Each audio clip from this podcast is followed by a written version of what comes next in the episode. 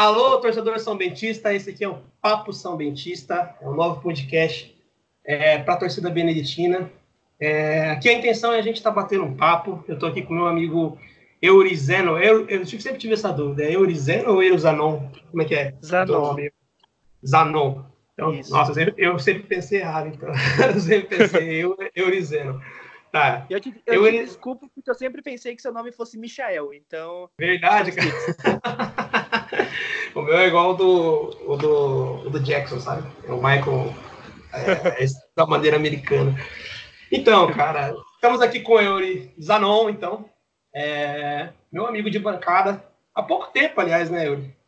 A gente se fala Isso, pra valer. Que...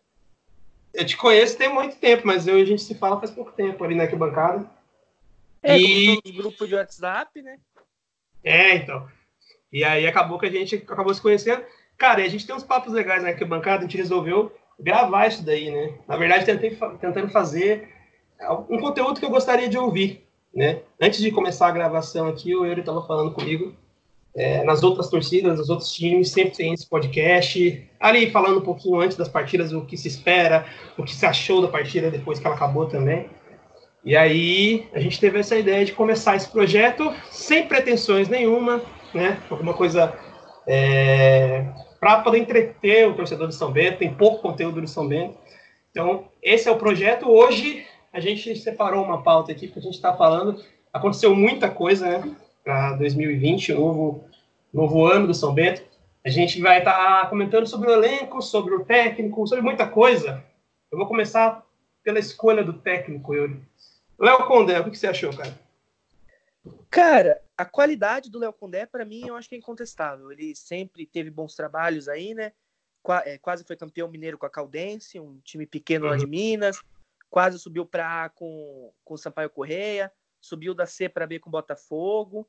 É, meu, minha, meu medo com ele é a questão do, temperamento, né? Ele parece ser um técnico bonzinho, como aqueles últimos que nós tivemos e que não deu muito certo. É, a e, torcida tem, tava batendo muito nisso, né, cara? A torcida tava falando bastante que é, desde a saída do Paulo Roberto Santos, a gente nunca mais teve um técnico mais enérgico, que controlasse completamente o vestiário e que, inclusive, pudesse enfrentar a diretoria em algumas situações, né?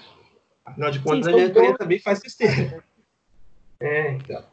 E aí a, a ideia do Léo Condé, assim, eu sou suspeito a falar porque eu já tinha pedido o Léo Condé é, em outras ocasiões, né? Quando o São Bento trocava de técnico aí nesse ano terrível que a gente teve em 2019, eu já tinha, eu já vinha falando pedindo o Léo Condé. E é justamente por esse motivo, né? Pelo, pelas campanhas de destaque dele. O que eu gosto bastante do Léo é que ele tem uma visão de jogo mais reativa, né? A gente passou por um período aí onde o presidente estava buscando é, treinadores que, que tivessem aquele controle de jogo, aquele, aquela marcação alta, querendo atacar os 90 minutos, né? E a gente viu como é que foi, foi complicado isso daí, né? Porque a gente teve times, é, times defensivamente muito vulneráveis, no mínimo, né? E aí a gente começa a sentir falta de uma postura mais pé no chão, né? E o São Bento deu certo, subiu as divisões desse jeito, né, cara? Sim, sempre com humildade, né? Foi o, Sim. o principal lema desde o do começo, da era Paulo Roberto, desde, a, desde o Edson Vieira, né? É, os acessos foram todos conquistados com jogadores simples, humildes, jogadores que, que têm ali vontade de crescer na carreira e um esquema tá, é, tático que respeitasse isso, né? Que pensasse na, na limitação técnica dos jogadores e tentassem ali, né, no contra-ataque, assim, de uma maneira mais inteligente, nem sempre, né, simplesmente tentando atacar e controlar o jogo o tempo todo. Então, o Léo Condé tem esse estilo e ele é bastante vitorioso, como você comentou aí, né? A gente tem o, o vice-campeonato mineiro a Caldense, foi excepcional, foi o que projetou ele, né, no mercado. E em seguida, no mesmo ano, ele teve esse ele quase acesso com o Sampaio Correia, ele passou bastante tempo ali, várias rodadas dentro do G4 do campeonato. Acabou saindo no final ali, né? Mas foi mais ou menos nessa época aí, no, no time dele do Sampaio, que ele acabou construindo aí esses jogadores de, de confiança dele, né? Bem, ele tinha alguns jogadores que deram certo com ele lá na, na Caldense, ele levou para o Sampaio, e quando ele viu que esses jogadores quase subiram para a Série A com ele, ele pensou, opa, então, né, eles são melhores do que, do que eu esperava, talvez até melhor do que é, jogadores que foram vice-campeões mineiros, mas que também quase subiram o time da B para A, né? E não eram jogadores caros, né? Longe disso. E foi aí que começou a relação do Condé aí com vários jogadores que ele costumou levar para vários clubes que ele passou. E depois disso aí, cara, teve mais sucesso, né? Como você falou, o principal acho que foi o ano dele no Botafogo de Ribeirão, né? O, o Campeonato Paulista passou de fase, acabou saindo para o Santos nos pênaltis. E depois na Série C o acesso, o Botafogo já fazia acho que três ou quatro anos que estava na Série C e conseguiu o acesso com o Botafogo. Mas tem um porém no Condé, cara. Nossos amigos aí, né, de Ribeirão Preto costumam dizer que ele não é muito bom de mata-mata, não, né? Ele passou só isso daí da Série C e na Bacia das Almas ainda, né, cara? Sim, não é o. Ele é o técnico de pontos corridos, né? Ele se dá melhor em pontos corridos. É, um outro ponto que eu fico um pé atrás também os torcedores dos outros times que ele, que ele passou falam que ele não costuma gerir muito bem uma crise, né? Ele tem problema quando o time começa a não ter resultado, quando talvez possa ter um problema no elenco, ele acaba não sabendo lidar com tudo isso, como foi o caso agora no Botafogo em 2019, né? É, tava mal no Paulista, não conseguia reagir de jeito nenhum, e ele acabou sendo demitido. Chegou o cavalo e acabou livrando eles do, do rebaixamento para dois. Então, e esse ano a gente vai começar com uma pressão, né? A gente vai começar, o clima não vai estar tá tão bom, infelizmente. Vai ter uma pressão da arquibancada, da diretoria, querendo ou não. Tem que ver se ele vai conseguir saber lidar com tudo isso. Pois é, cara. O, o, no Botafogo, acho que foram cinco, cinco derrotas seguidas ali no começo do campeonato. E se tinha muita confiança, ele tinha crédito pelo ano anterior que ele fez, né? Mas ficou insustentável, né? E é, realmente, já ouvi falar disso também, de dificuldade para gerir as crises, e esse negócio de né, ser um treinador de pontos corridos, se você ver a classificação que ele teve com o Botafogo na primeira fase da Série C, ele. O Botafogo fez uma primeira fase excepcional, foi líder, disparado, em nenhum momento passou perto de sair da zona de classificação. Mas aí ele pegou o quarto colocado do outro grupo, que era o Botafogo da Paraíba, no caso, e passou um perrengue, cara. Ele perde o jogo na Paraíba. É, ele perde o jogo na Paraíba de 1 a 0 pro Botafogo de lá, né? Pro Belo, né? Que é o Botafogo da Paraíba. Ele perdeu o jogo de 1 a 0 e o, e o Botafogo da Paraíba perdeu um pênalti ainda. O jogo poderia ter sido 2 a 0 E aí depois ele vem para Ribeirão Preto e não faz o gol de jeito nenhum. Inclusive o Botafogo da Paraíba tem mais chances de fazer o gol do que o Botafogo de Ribeirão e acaba achando ali aos 49 um bate-rebate o gol que leva para os pênaltis e aí consegue o acesso nos pênaltis. Isso aí preocupa um pouco, porque a gente vai enfrentar vários mata-matas, né, cara, nessa, nessa temporada. Isso aí é, só na dois para subir vamos precisar passar por pelo menos dois, né? É, e depois tem o, o grande mata-mata na Série C, se a gente conseguir passar, se Deus quiser. Né? A gente é, tem um. É, é, que é um jogo que imagina, né? Que vai ter que enfrentar um nordestino, talvez, com estádio cheio, um negócio que a gente já passou lá em 2017, a gente sabe o quanto que é difícil, né? Tem que ter bastante maturidade um time para poder passar por isso daí. Né? Sim. Então, cara, agora é, eu acho que, em vias gerais, a escolha do Léo Condé é uma escolha boa. É, na minha opinião, ele é um técnico acima da Série A2, acima da Série C. Até os, os últimos trabalhos dele é, falam um pouco sobre isso. Né? Ele é um, um, treinador que costuma estar sempre né, em divisões acima. É até curioso é, o que o Cimento fez para conseguir fazer o Léo Condé fechar aqui, né? Provavelmente ele devia ter propostas melhores. E, assim, dentro de tudo, no contexto geral, eu acho que é um nome confiável, né? E que, no mínimo, no mínimo, ensaia aí uma possível boa campanha, boas campanhas e bons campeonatos. E a gente já sabia que, independente do treinador, é, a gente gostaria de fazer bons campeonatos e, e lutar pelo acesso, né? Que subir ou não subir é uma questão, né? Que é, não tem como. Vai ser um jogo, de repente um lance, então a gente torce para subir, mas tem que saber entender, né? Porque é, é complicado. Sem dúvida, acho que foi uma boa escolha também. É, porém, eu acho que a gente vai ter que ter paciência, né?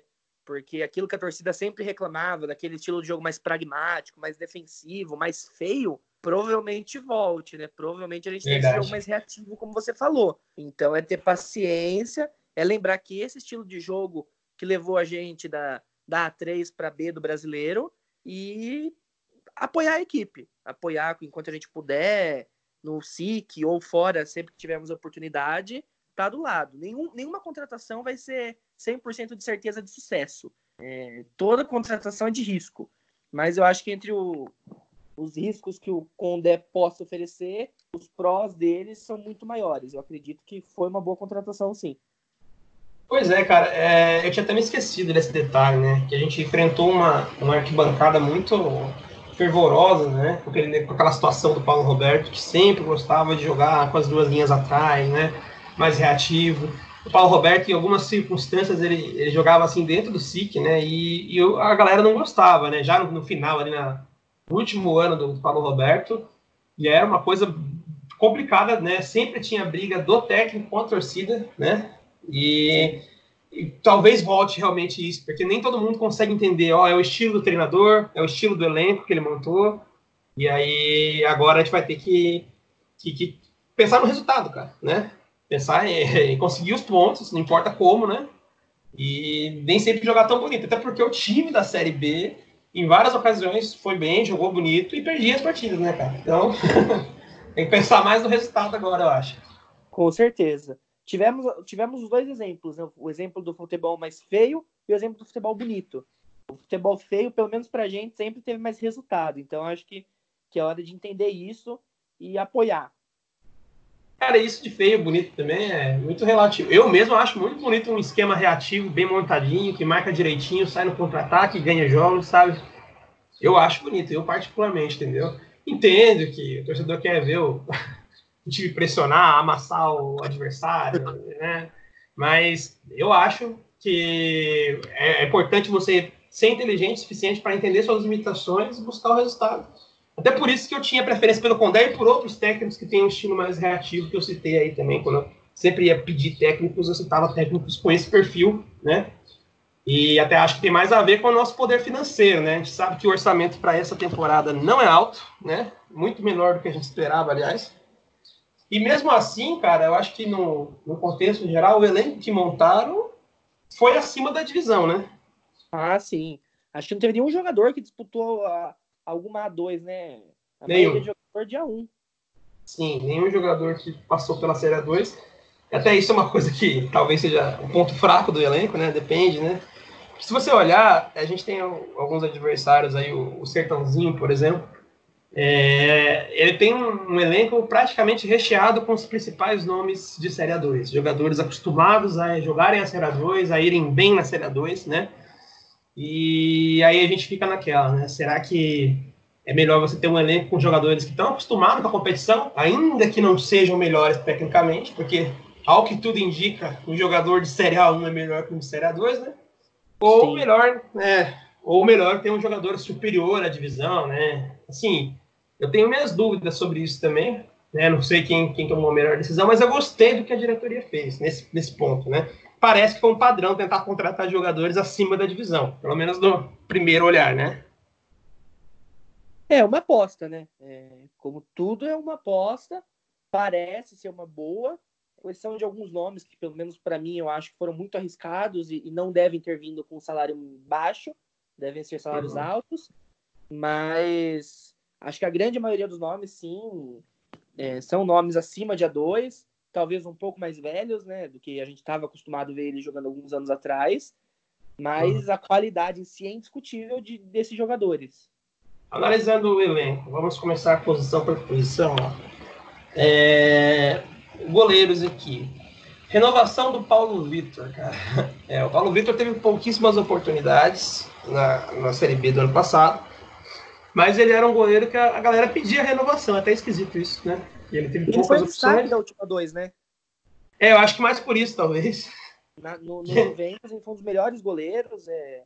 Eu assisti acho que o jogo deles contra o 15, eles acabaram sendo eliminados, mas o Paulo Vitor fez uma, uma boa partida. É, eu, te, falhou em alguns jogos da B, como todos os goleiros que a gente teve falhou. É, parece que a saída de bola ele não era tão seguro. Mas, pelo menos no último jogo contra o América, eu acho que ele foi bem demais, né? Pois é, ele, ele na Série 2, é, algo que todo mundo diz, né? Ele foi o grande goleiro, o destaque da Série 2, e é por isso que ele foi parar na Série B do brasileiro, né? Porque é um, é um salto muito grande, um goleiro sair do Paulistão A2 direto para uma Série B de brasileiro. Tem goleiro de Série A1 que não consegue isso, né? Então, foi muito porque ele fez lá no Juventus. Então ele foi o destaque da dois. No São Bento, vamos convir também que foram pouquíssimas oportunidades para o Paulo Vitor, né? Sim. É, muito pressionado, time praticamente sempre na zona de rebaixamento, vindo de um rebaixamento no Paulista, né? Com a zaga e... que a gente tinha, né? Que.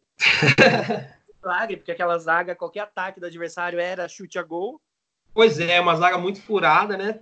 E, se eu não me engano, o Paulo Vitor pegou um pênalti na estreia dele lá no Barradão, né? Contra o Vitória. Ele defendeu o pênalti, cara. E tomou o gol em seguida no escanteio. Porque a zaga era aquela beleza, né, cara? Então, é, é, eu acho que foram poucas oportunidades, né? realmente. Ele não chegou a ter nenhuma falha grotesca. Já, acho que teve seis goleiros ano passado. Dos seis goleiros, eu acho que o Paulo Vitor foi o que menos falhou, né, grotescamente. Acho que não teve nenhuma falha para você apontar e falar, nossa, né? Acho que no máximo falhas de fundamento ali que você olha, fala, ó, ele não tá tão seguro, mas assim, não chegou a, a perder um jogo pra gente, o Paulo Vitor, né? Sim, falha absurda, eu não lembro nenhuma dele, né? Como se a gente for parar goleiro por goleiro do ano passado, a gente vai achar alguma falha bizonha de algum deles. No caso, o Paulo Vitor não teve isso. É, foram erros que acontecem, né? Que se treinar um pouco uhum. mais, se criar uma segurança, consegue resolver o problema.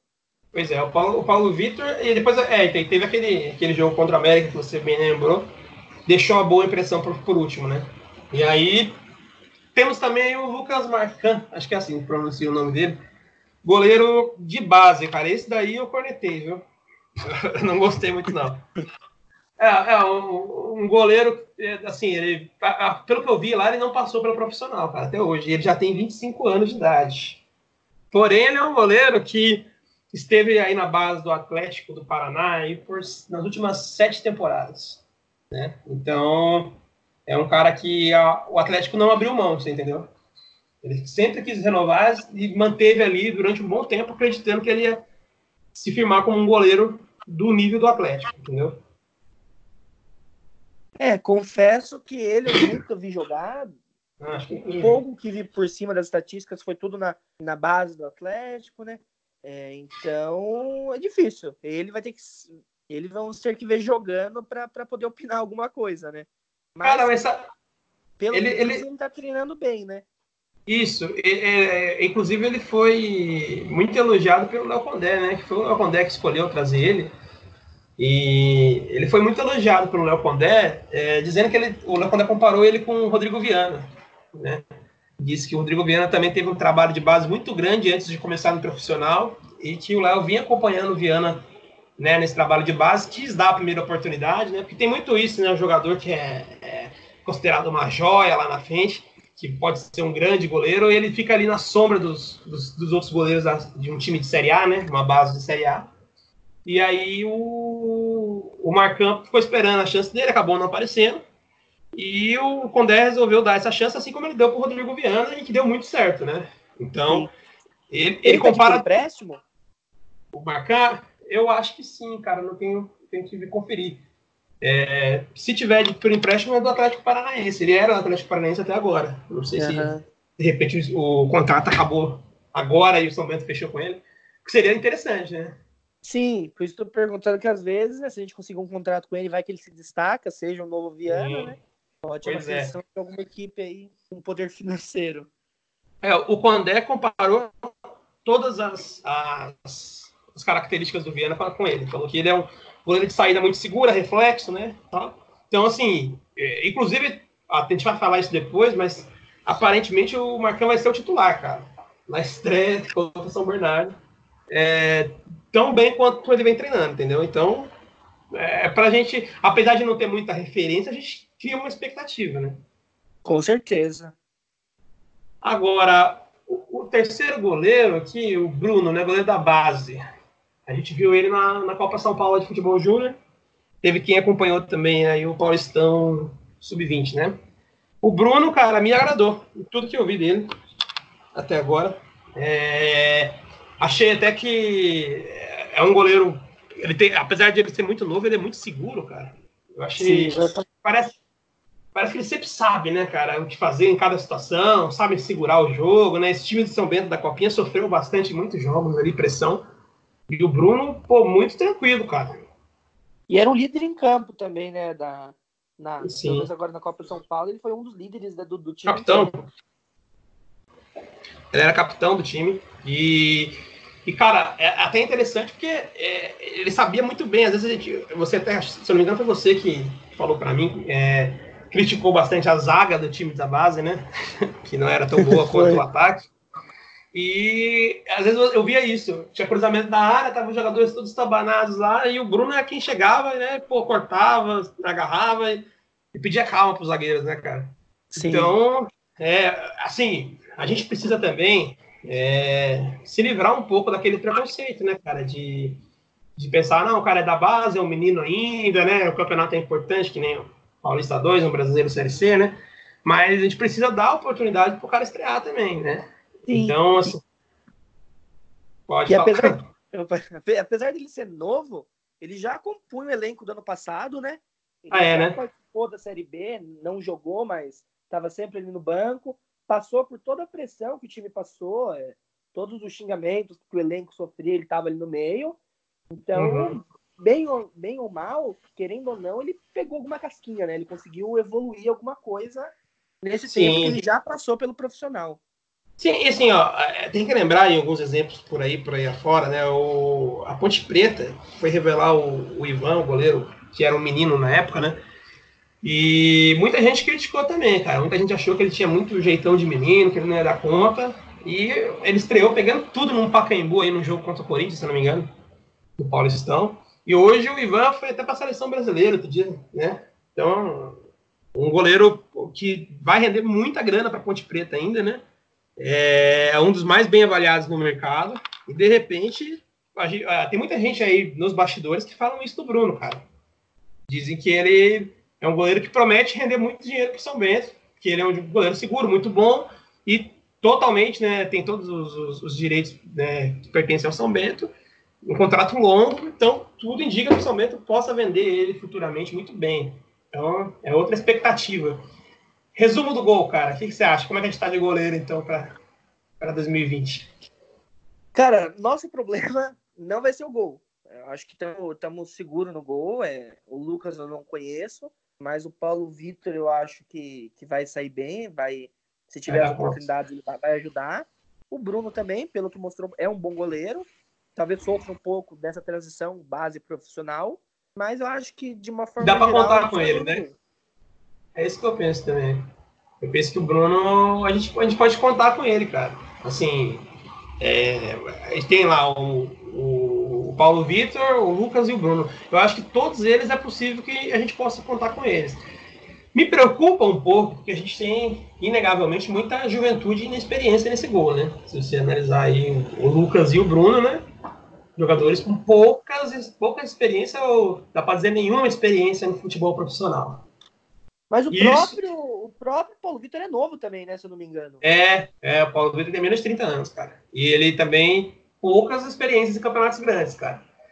Isso aí preocupa por um lado, mas assim, se você analisar a qualidade técnica, fica muito difícil imaginar que nenhum dos três venha a servir, né? Em nenhum momento. Eu penso que, pô, se a gente estiver com o Paulo Vitor em fase ruim, o Lucas começar a falhar, o Bruno vai dar conta, ou vice-versa, entendeu? Eu não consigo imaginar imaginar que a gente vai ficar sem goleiro como a gente ficou em 2019, né? Foi um dos maiores é. problemas do São Bento. 2019 foi, foi goleiro, cara. Então, a gente torce para não se repetir isso daí. Eu também, o gol, não acho que é o nosso ponto mais forte, mas assim, eu tô, tô tranquilo com o gol do São Bento. Bom, laterais, cara. Vamos começar pelos laterais aqui. Renovação do Marcos Martins, né? Dispensa comentários, né, cara? Não tem nem o que falar, né? Acho que to, todo São Bentista já conhece o Marcos e, e sabe da dedicação, entrega e qualidade dele, né? É, então, o Marcos Martins, cara, ele tem um dado curioso dele, ele é o foi o jogador com mais assistências no Brasil em 2016, 17 e 18, cara. então ele é um jogador que costuma sempre tá dando passe para gol, chega na linha de fundo, faz cruzamento, não é, não é simplesmente chuta para a área, faz cruzamento mesmo. Ele é um jogador é importante na marcação também. Geralmente, quando o lateral ataca bem, ele não é tão bom de marcação. O Marcos já não, né? Ele é um jogador que marca, é, muitas vezes bloqueia a jogada do adversário, muitas vezes ajuda a armar a jogada ali no meio de campo, quando ele começa jogando, sai jogando. É um jogador que, pô, né, esteve aí no Paulistão, Série A1 com o Botafogo de Ribeirão no ano passado, e com o São Bento na Série B do Brasileiro, né? É um jogador totalmente acima da divisão, assim, foi uma, uma uma bela renovação da diretoria, né? Contar com o Martins. Essa acho que não tem alguém que questione, né? Essa é, acho que é a unanimidade. É, unanimidade. Da torcida. Sim. É, então, foi uma das melhores renovações. Acho até que ele ficou por causa do Condé, cara. Ele já trabalhou com o Condé. É um dos jogadores de confiança do Léo Condé. Então, acho que a permanência dele tem a ver com isso e talvez em outro cenário ele não ficaria. Deve ter mercado melhor. Mas é um jogador para ser titular. É, antes dele vir para São Bento, eu escutei que o, o Martins tinha problema de lesão, cara. Só que é, esses problemas de lesão que me falaram não aconteceram, cara né, em 2019. Ficou inteirão, praticamente o campeonato inteiro. Então, é, acho que tudo indica que não, é, não era um problema crônico. Talvez foi um ano ruim de lesões que ele tenha passado aí, né? E agora tá, tá bem o Marcos Martins. Agora, o que me preocupa na lateral, cara, é, a, é os reservas na lateral. São bem... Isso me preocupa bastante. Antes de falar dos reservas, falar do Alan Vieira, que é o, o lateral esquerdo, né? E o Alan Vieira é um jogador que estava na Série B do brasileiro pelo Operário de Ponta Grossa. Jogador contestado lá, né? Ele não jogou muito, né? Ele teve problema com lesão lá no Operário. É... Parece que foi uma uhum. lesão grave dele. E não teve tanta oportunidade assim de, de jogar por lá. É, assim, eu vi que ele fez alguns jogos, mais jogos no Paranaense do que no, no, no Brasileiro Série B. Mas, assim, teoricamente, até por ter sido escolhido um jogador para um elenco de Série B de Campeonato Brasileiro, ele tende a ser um jogador que tá, tem uma qualidade técnica boa. Mas, assim, eu tenho poucas referências, poucos contatos lá no Paraná que me falam dele. Não é muito bom, mas também, né, eu também concordo contigo que é uma amostra pequena, né? É, eu tenho escutado os setoristas do São Bento sempre dizendo aí, né, o, o Caio Rossini, lá da Cruzeiro FM, tem acompanhado os treinos e que o Alan Vieira tá bem, cara. Tá jogando bem e é o dono ali da, da lateral esquerda do São Bento, entendeu? Agora, me preocupa realmente os reservas aqui, eu até anotei o nome das reservas, e é difícil opinar qualquer coisa sobre os três reservas da lateral do São Bento. Luiz Henrique, Picuíra veio da Francana. Olha, cara, jogador que tava jogando a Paulistão B1, né, Bzinha do Campeonato Paulista. É, Matheus Pimentel, que é da base, estava no time da Copa São Paulo. E o Yuri, é um jogador fantasma, é um jogador desconhecido que a gente procurou referências dele e não encontramos, né? Até agora a gente nem sabe sequer quem é o Yuri, cara. E ele não foi nem anunciado, né? Ele não foi nem nada. Realmente que pela direção nas redes sociais meio que Tá assumido. Não, né? não tem nada, não tem matéria do, do Globo Esporte sobre, sobre, sobre o Yuri, você não encontra nada. Até para saber o sobrenome, eu encontrei aqui na, no site ugol.com.br, tem um, é, acho que é Yuri, deixa eu procurar aqui, é Yuri Bezerra, não, Yuri Ferraz, que estava no Serra. Yuri Ferraz estava no Serra e é lateral, lateral direito, e o Yuri Ferraz, ele tem 26 anos, cara. É. Aí fica até meio complicado de entender, né, cara? Assim, não é nenhum porque... menino, mas. É, é, aqui, se for esse Yuri, que eu não estou afirmando isso, né? é um menino que fez base no São Paulo, né? Jogou só o sub-17 no São Paulo, depois terminou a base no Ituano, aqui, nosso vizinho. E depois o primeiro clube profissional dele foi o Grêmio Prudente, que já está extinto, né? E depois passou pelo Vocem, que é lá de Assis, Guarani de Divinópolis, de Minas Gerais, o São José do Vale. Aí no São José ele jogou um pouquinho mais, jogou 15 jogos, marcou 3 gols. E por último, tinha voltado para o Guarani de Minas e estava no Serra emprestado pelo Guarani. Esquisita essa contratação, né, cara? Acho que tanto ele, se for esse aí realmente, quanto uhum. o Luiz Henrique, o Picuíra são apostas, apostas né? Muito arriscadas. É Pode ser que vire alguma coisa, como o Júnior Santos, que estava no Ituano, foi para Ponte, é, jogadores que eram sumidos, né? Ninguém não jogava uhum. em campeonato de qualidade e foram verdadeiros achados. Ou Sim. simplesmente pode deixar a gente sem reserva na hora que a gente precisar. É, assim, eu tenho uma opinião que é o seguinte: é, se esse tipo de contratação do, do, dos dois, né, do, do, Luiz Henrique também, forem baseadas é, em alguma análise de olheiro, que encontrou nesses jogadores um, talentos, né? Que são apostas até financeiras, porque estavam em mercados ruins e podem aparecer agora, né? Se for esse o caso, eu acho interessante. Agora, se forem jogadores que vieram de times menores simplesmente para serem baratos e completarem é. a folha aí, cara, aí foi muito arriscado fazer isso com dois jogadores na mesma posição ali, na mesma, né, dois laterais, por exemplo, que a gente acaba ficando sem reserva, né? Se esses jogadores não corresponderem, a gente não tem reserva na lateral, cara. Sim, até porque o outro que seria o reserva, que seria o reserva do, do Marcos Martins, o Matheus Pimentel, é, tá vindo da base também, né? Então, a base também. questão de adaptação. Outra aposta. É, pode até ter qualidade, não, não, não, vi ele jogando, não acompanhei o ano passado a uhum. base. Não jogou esse ano, já, já estourou a idade da copinha, né? Mas ainda assim é uma aposta. É da base, pode ser muito bom, mas em toda a questão de adaptação, tempo, se preparar para jogar pelo profissional, né? É, pensando por esse lado, é até bom que o Yuri não seja um menino, né, cara? Que a gente tava pensando que pudessem ser dois meninos, né?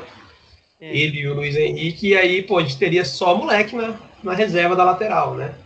Agora, me preocupa isso porque o, o Marcos Martins não é menino, tem 32 anos de idade. Como eu falei, já teve anos que ele teve bastante lesões, né? É, o Alan Vieira também, ele vem de uma lesão, né? Exatamente. São Bento. Então, começa a se pensar, pô, né? A gente vai, pode precisar bastante dos laterais, a gente sabe o quanto que interfere no jogo, né? Um lateral. Se tem um lateral ruim, que não marca bem, você pode ficar totalmente vulnerável, você pode 2019 que o diga, também. né? Como? 2019 que o diga. Não, é. Guilherme Romão que o diga. Totalmente. É, cara. É, agora, como eu falei, né? É impossível também a gente criticar o Yuri e o, e o Picuíra sem ver ele jogar também, né, cara? O pessoal do grupo sempre fala isso. não pode falar assim. E é verdade, ninguém viu os meninos jogar, a gente não sabe se, se, se eles têm condição. Até porque é muito difícil acompanhar o Serra do Espírito Santo, né? Acho é, é muito complicado. É, então assim, Vou falar para você, de números, por exemplo, a, a, última temporada do Yuri, se for esse o Yuri, né, tem esse detalhe ainda. É, ele jogou quatro jogos só lá no Serra, em 2019 inteiro. Então, fica aquela coisa, né? Nem scout não dá para você puxar muito aqui. É, é, é, é, assim, aposta, esse é o tipo de situação que a gente vai ter que ir lá no SIC e olhar esses caras jogar, cara. Não vai ter jeito, né? Mas, assim, a, essas contratações foram abaixo aí de uma Série B, né? Essas duas, no caso. Ou é, Série C, né? Baixo, né? Mas. Ah, cara. Eu... É, é... Eles disputavam campeonatos inferiores, a uma Série A2 e Série C. Esses dois aqui. É... Todos os outros foram acima, esses dois foram um pouco abaixo, eu achei. Mas. É, preocupa um pouco essa questão, mas assim.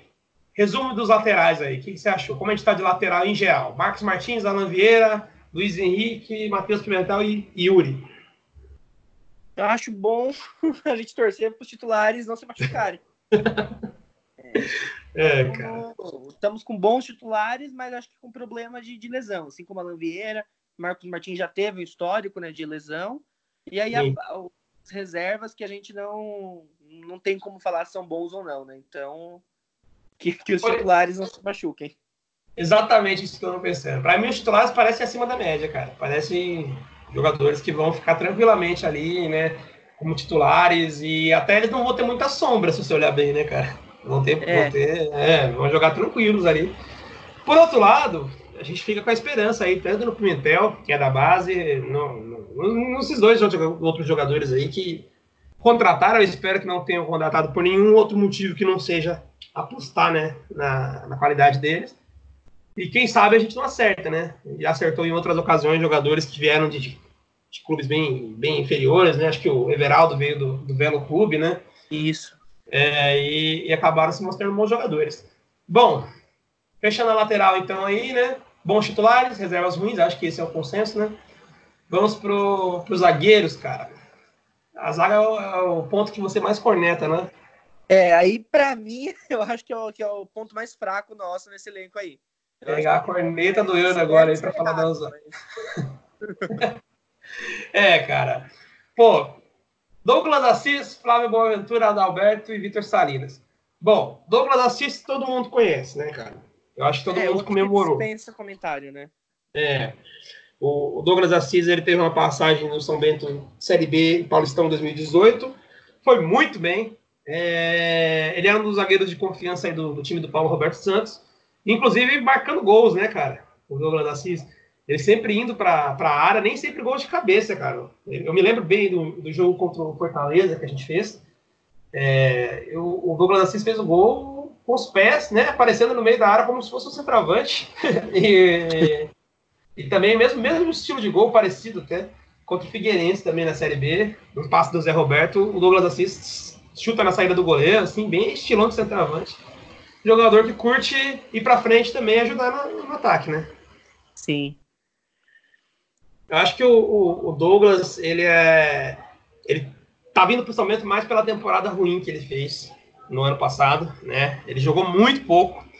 Eu não, não, não, não pesquisei para ver, mas acredito que ele deve ter tido lesão, provavelmente, né? Tanto que ele está agora, nesse momento, fazendo reforço muscular e não vai estar no time titular, que faz o primeiro jogo, né? Esse é meu medo.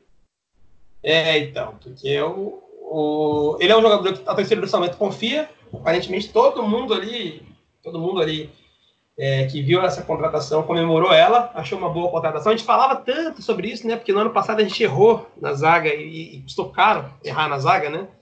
Eu costumo falar que o nosso ataque né, foi o terceiro melhor do campeonato, então se a gente tivesse uma zaga média já daria para não correr nem risco de rebaixamento, né? Mas a gente teve uma zaga péssima, proporcionalmente péssima, né? E quanto o ataque era bom, quanto a zaga era ruim. Isso Se o ataque era o terceiro melhor, a zaga era pior, né? Era pior, a pior de todas. Mais gol no campeonato. É, então, mais furada. E a gente passou muita raiva, né? Com o jogador entregando gol para adversário. Um negócio absurdo. E a nossa zaga a gente sempre falava, por que que inventou? Por que que não trouxe os caras que estavam aí, né? Cadê o Douglas Assis? Cadê o Rogério? É. Cadê o, o Juizão, né? Que eram os caras que sempre deram certo aqui na zaga de São Bento. Então, é, trouxeram o Douglas Assis, fizeram o que a gente pediu. O Douglas Assis, que é um jogador também muito acostumado com a Série B do Brasileirão, jogou os últimos quatro anos da Série B, teve passagem no Boa Esporte, no Sampaio Correia e no Brasil de Pelotas. Então, um jogador acostumado a jogar a Série B, até acho que vai fazer muitos anos que ele não jogava uma Série C, ele está pegando uma Série C agora. Então, assim, contratação de nível totalmente acima também, de uma Série A2 e de uma Série C, mas é, temporada ruim no ano passado, lesão, vem para cá lesionado. E aí, por causa desse, dessa situação da lesão do Douglas Assis, a gente vai ter que confiar em Flávio Boaventura e Adalberto, que são. Até arrepio falar isso. cara, a, a, esses dois jogadores eles têm sido elogiados nos treinos, cara. Eu também tô surpreso, porque é, é o Flávio Boaventura que tem o um vídeo lá da. É o Flávio Boaventura. Esse mesmo. Acho que ele passou pelo CRB, não foi? E, e, fizeram um vídeo só de falhas dele, não é isso? Cara, eu acho assim, quando a gente. Torcedores de outro time criticam nossas contratações, a gente tem aquilo, né? Não, o ex não vai falar bem do, do outro Sim. ex tal. Eu acho normal isso, realmente. Dificilmente um torcedor, a não ser que o cara seja muito bom, vai elogiar. Só que eu acho que para a torcida chegar ao ponto de fazer um vídeo do cara com os piores momentos dele, Cara, o Joilson, que aqui foi horrível no ano passado, a gente não fez um Ninguém fez vídeo. cara. Então imagine o quanto esse Boaventura. O cara foi lá recortar dele. jogo por jogo. Foi... a ideia do cara era destruir a carreira do, do Paulo Boaventura. É, cara. Isso realmente não tem como dizer que não preocupa. Tem gente que fala, não, o jogador tem diferentes fases em diferentes lugares e tal. Mas, assim, um jogador que vem pra cá com um vídeo, né? Só de falhas, um, um episódio só de falhas dele é complicado de você confiar, né? Ainda mais tratando de zagueiro, ele sofreu tanto com o zagueiro, cara. Né? Já tem esse trauma, né? De novo, isso, cara. Mas assim. Ele possa calar nossa boca. A minha, principalmente, que tanto critiquei ele. Eu é, quero então, muito que ele faça gol, não deixe a gente tomar gol, vá na arquibancada e mande eu calar a boca. Tomara que faça isso. É, o Boaventura, cara, ele tem currículo bom. Por exemplo, ele é um jogador que estava na Série A1, ele era titular no, no, time do Novo Horizontino, no Paulista Série A1 do ano passado. Titular. E ele sai do, do Novo Horizontino para fora do país. e agora já retorna para o São Bento. Então, se você analisar, né, ele sai de uma Série 1, talvez até como destaque, né, sendo contratado por, por times do exterior, muitos jogadores querem isso, e aí ele retorna é, para o Brasil para jogar no São Bento, né, mas antes ele tinha jogado no Paulista 1. Então, assim, por esse lado, olhando, né, se a gente esquecer do vídeo do CRB, eu não recomendo ninguém ver. Digitar isso aí no YouTube, que vai ser horrível, você vai ter pesadelos. Quem não então, viu, não veja, não abra esse vídeo. é, porque aí é, é para você lembrar do Joilson mesmo. Mas é, tem esse, esse, ponto positivo, assim, ele também é bastante elogiado, é um jogador também de confiança aí do Léo Condé, já trabalhou com ele muitas vezes. Eu também, assim, eu tô um pouco menos crítico, espero um pouco mais, mas eu entendo também a sua cornetagem aí com o Boaventura. O Adalberto nem tanto, né, cara? O Adalberto tem mais preconceito mesmo, né? Não tem... É, foi é. Era, o Adalberto veio falar que ele é um jogador pesado, cara. Isso me preocupa porque eu odeio zagueiro pesado, cara. Sabe? Que é, eu lembro do Diego Ivo. Eu lembro de zagueiro pesado. jogador é, que. Aí a gente vai. Não tem uma amostra muito boa dele, né? É. A gente vai pelo, pelo achômetro mesmo. Exatamente. O Adalberto, ele. É, é jogador pesado, aí eu lembro do Diego Ivo, que, né, no, no Paulistão, jogadores rápidos. Acho que o Soteudo do Santos brincou com o Diego Ivo de um jeito que aquilo ali você vê o cara ganhando na corrida, saindo lá de trás, ganhando na frente do zagueiro, dá, dá, dá desespero, cara. Dá Mas, pesadelo até lado, hoje aquilo. É, cara, nossa. Mas por outro lado, o, o Adalberto também, assim, inclusive quando falam da volta do Douglas Assis para a zaga de São Bento, se fala muito no, no, Douglas Assis sendo entrando no lugar do, do Boaventura, porque o Adalberto fica, entendeu? É como se ele fosse um titular incontestável da zaga do São Bento. Então, algum motivo tem que ter por trás disso aí, né, cara? Mas, cara, eu, eu achei o, o nome do, do Salinas melhor que o dele. Eu gostei. É, parece mesmo. Eu vi o Vitor. O, o Vitor Salinas, cara, ele. Parece que ele jogou. Ele tava num elenco que foi vitorioso agora do Juventude, né? Teve acesso e tudo. Uhum. Só que ele não participou muito, né, cara? Ele, ele tava no gauchão bem, né? E aí ele entrou numa briga contra quem que foi a briga dele mesmo? Isso foi contra o Nico Lopes do Inter. Ele... O Nico Lopes. Ele deu um soco no, no, no Nico Lopes, né? É. Foi. Então, e aí depois disso aí não teve mais Vitor Salinas no Juventude, né? Sim, é, mas cara. enquanto jogou, é, foi elogiado pelos torcedores do Juventude, né? Isso, isso. Campo, um zagueiro bem seguro e regular, pelo que os torcedores do, do Juventude falaram quase todas as referências que eu tenho do, do Victor Salinas são boas. Todo mundo fala bem dele, cara. Um jogador que parece que foi boa contratação também. Assim, tem poucos zagueiros, se você analisar, né? A não ser que eu tenha esquecido de alguém aqui, Douglas Assis, Boaventura, Adalberto e Salinas. Não temos zagueiros de base aqui, né? Não. Não. Não. São só os quatro. Então, são quatro zagueiros. Não é pouco quatro zagueiros, cara? A gente já sofreu com isso já, hein? É, não acho que sejam poucos, né? O problema é a qualidade mesmo. Acho que se tivéssemos quatro zagueiros bons. Ah, sim. Acho que até valeria o risco, né? De, de não ter um número tão grande assim. Meu medo é mais pela qualidade do que pelo número. Cara, porque assim, quatro zagueiros, hein? Douglas Assis tem 31 anos, Boaventura 32, Adalberto 30. Salinas eu não sei, né? Acho que é mais novo um. Mas, cara, sabe, eu, eu imagino aqui um, um cara toma cartão, outro machuca, faz o quê, né? Não sei não. Eu acho que seria interessante ter mais zagueiros do que esses quatro apenas, mas também, como você falou, isso é de menos, né? Quando você se preocupa também com a qualidade técnica. Que zagueiro, cara, é uma coisa que a gente sofreu tanto, que a gente é, vai ter um pé atrás para sempre, eu acho, agora, né? Sim. Só para. O Salinas tem 27 anos. 27 anos. É, não é também um molecão, né, cara? Mas assim. Sim, é, é um, pouco mais novo aí do que os outros três. É, cara, assim, esse é o setor que mais me preocupa. As zagas são. Também. É... O Douglas Assis voltando foi um ponto forte, porque até então a gente tinha só esses outros três, né? E aí a volta do, do Douglas Assis me deixou um pouquinho menos, né? Um pouquinho mais aliviado. Mas assim, tá longe de ser uma zaga que eu olho e falo, nossa, confio de olhos fechados, né? Até por, pelo trauma do ano passado, eu acho, cara.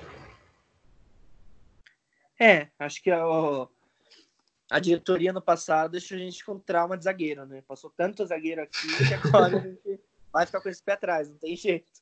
É, então, assim, vai ter, e também, assim, convindo que o, a situação desses zagueiros aí, um que tá, tem uma temporada péssima, tá com problema de lesão, o outro tem vídeo na internet fazendo falha, o, o outro, mais de 30 e poucos anos, né, não tem nenhum trabalho bom recentemente, o outro ficou famoso no soco na cara do Nico Lopes, eu não sei, cara. É, é uma situação aqui, se você olhar, sim, pensando em Série A2, você falar, pô, Douglas estava na Série B, Boa Ventura estava fora do país, no primeiro semestre jogou a Série A1.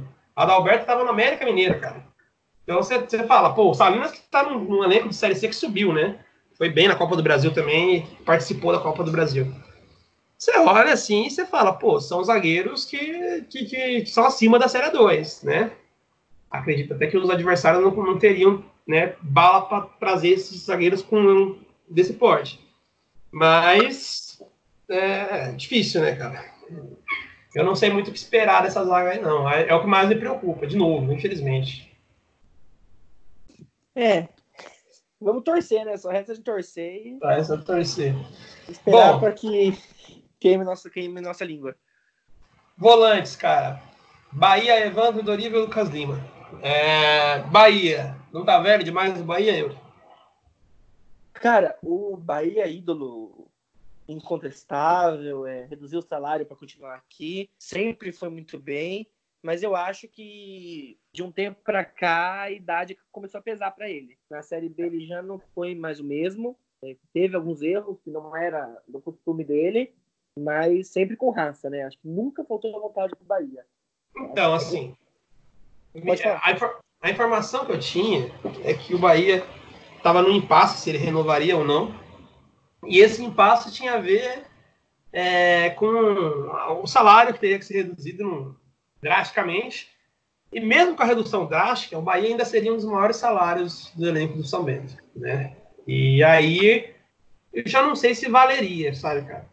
Porque é claro, o jogador tem quatro, cinco anos de casa, né? Tem tempo. Precisou ter aumento aí todos esses anos porque ele fez parte de várias campanhas de acesso do São Bento. Né? Então fica muito difícil depois ajustar ele num, num, num elenco de Série A2. Só que o Fábio Bahia, cara, ele, como você falou, assim, para mim já tem mais de um ano que ele já não é exatamente o mesmo. Até porque antes de, desse período que ele passou, né, é, que ele não estava tão, tão bem quanto antes, antes disso ele era um jogador, assim, é, totalmente acima da média. Jogador que no Paulista 1 pegava a seleção do campeonato, né? Então, é. Então, assim, o Bahia, até pela idolatria, que a gente, a gente vê que ele gosta do São Bento, que ele torce e, e que ele não quer deixar o São Bento cair. Eu, eu vi muito isso no, no, Paulistão, cara. No elenco horrível que a gente teve no Paulistão. E o, o Fábio Bahia começou a fazer gols que ele não costumava fazer, né, cara? E muito isso na vontade, assim. É. Tava ficando com raiva que ninguém fazia gol, pegava, ia pra frente, fazia gol, é vendo o Alexandro andando em campo lá na frente, né? E começou a ele fazer os gols. E até assim, com questão de número de gols, ele melhorou muito com relação aos anos anteriores do Bahia, cara. Então, assim. Ele mais gols esse ano, ano, passado agora do que no resto da carreira inteira. Mano. É, carreira inteira. Eu tenho que confirmar, mas acho que é isso aí mesmo. Passou a fazer mais gols, mas para mim passou a errar um pouco mais também. Mas longe de comprometer, cara. Longe de comprometer. Eu até acho a renovação dele muito boa também mas não sei se dá para depositar todas as fichas no Bahia como a gente costumava fazer, viu? Cara, depositar todas as fichas eu acho que não. Mas mesmo ele sendo um dos maiores salários do elenco, eu ainda acho que vale por. Primeiro, porque a gente não tá mais na 1 e na B, né? É, a uhum. queda dele na 1 e na B, a gente também caiu no nosso patamar. Então a gente tá na 2 e na C, que são. A gente vai jogar contra adversários piores. É, também vale a questão da valorização de ídolo. Eu acho que isso é importante. A gente tem que criar essa identificação dos, dos grandes ídolos, dos verdadeiros ídolos, com o clube, com a torcida. E vai ser bacana demais o, o Bahia conseguir subir com a gente de novo, né? Tomara que nós consigamos subir e tomara que o Bahia esteja junto. É, cria uma, uma proximidade maior ainda. E além Até disso, por... só Pode falar. além disso, tem a, a experiência dele, né? Ele pode Sim. ajudar muito a molecada que está chegando agora, principalmente o Lucas Lima, que é da mesma posição. Então ele pode ensinar muito é, ser um para-raio das críticas que virão da torcida, né? Provavelmente. Nossa torcida não é das, das mais legais. Então ele pode também ajudar nessa questão de blindar o elenco, né? É, eu acho que também fazer aquele papel de apresentar o São Bento para os outros jogadores, né, cara? O que, que é o São Bento, o que é a torcida, o que significa. Porque quando você fala de reformulação de elenco, né, você vai chegar muita gente aqui que não sabe o que, que é o São Bento, né? E vai descobrir ainda. E o Bahia e o Cordeiro que está na comissão técnica, às vezes são esses caras para né, dar esse chacoalhão no, no, no restante do elenco, mostrar o que é o São Bento. E eu também acho interessante isso, até né, muitas vezes ele cobrar, de repente tem um companheiro aí que não está treinando muito bem, está chegando atrasado, é, né, não está jogando bem, e ele dá aquela cobrada, pô, aqui é São Bento, joga direito, né, cara? Acho que é, é, é, importante, até por isso ele costuma ser o capitão e deve ser o capitão novamente aí, né, do elenco 2020. E concordo contigo, cara, acho que vai ser interessante se ele conseguir recolocar o São Bento aí, né, tá no elenco aí que possa subir de novo as duas divisões o Bahia está próximo do final da carreira, seria muito legal, de repente, ou encerrar a carreira com acesso, ou encerrar a carreira ano que vem, mas de novo numa Série B, no Paulista 1, né? Então, acho importante. Agora, o, o, Evandro, cara, esse aí acho que é uma das melhores contratações, aparentemente, do São Bento. Ele é um jogador que estava no Botafogo de Ribeirão Preto no Paulista 1 também do ano passado, cara. Trabalhou com o Léo Condé. E muito bem falado, cara. Só ouço falar bem do Evandro em todo lugar, todo time que ele passou. E ele é um jogador jovem, 26 anos. Acho que tem tudo para ser titular absoluto e ser um jogador importante. Sim. É, concordo com tudo que você falou aí, né? Bem elogiado pelo, pelos, pela torcida dos ex-times. Novo, tem tudo é, pra. Tem é, assim, até mesclar essa experiência do Bahia com, com o Evandro ali, mas um pouco mais jovem, né? fazer uma dupla de meio de campo ali muito boa. Né? O jogador que estava no Paulista 1, inclusive foi titular no Paulista 1 com o Botafogo de Ribeirão, tem tudo para ser um jogador que vai ser é, acima da média numa Série 2, né?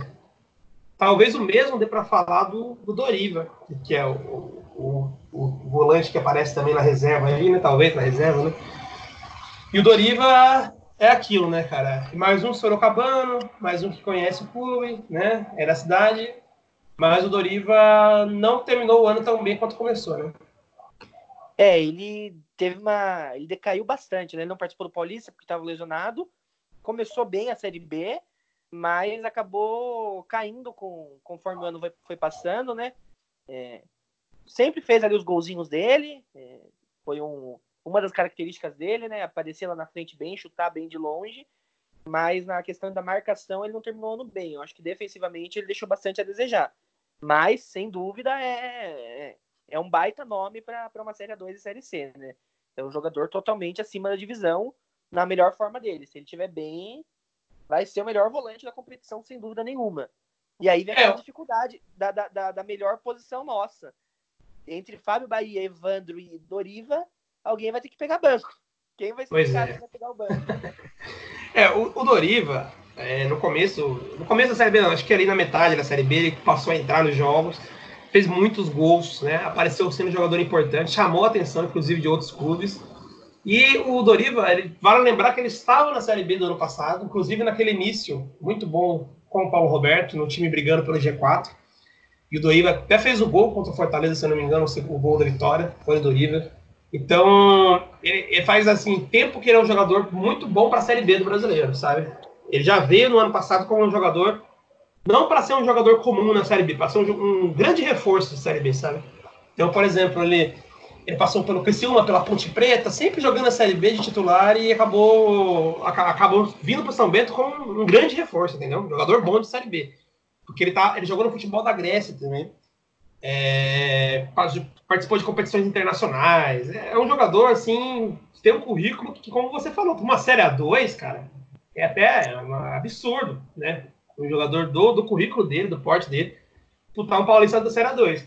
Mas no final da Série B a gente viu ele decaindo um pouco, um pouquinho displicente. Assim, eu também não acho que seja motivo para desconfiar do Doriva, né? Esse finalzinho de Série B. Eu, eu apostaria nele também, gostei da renovação.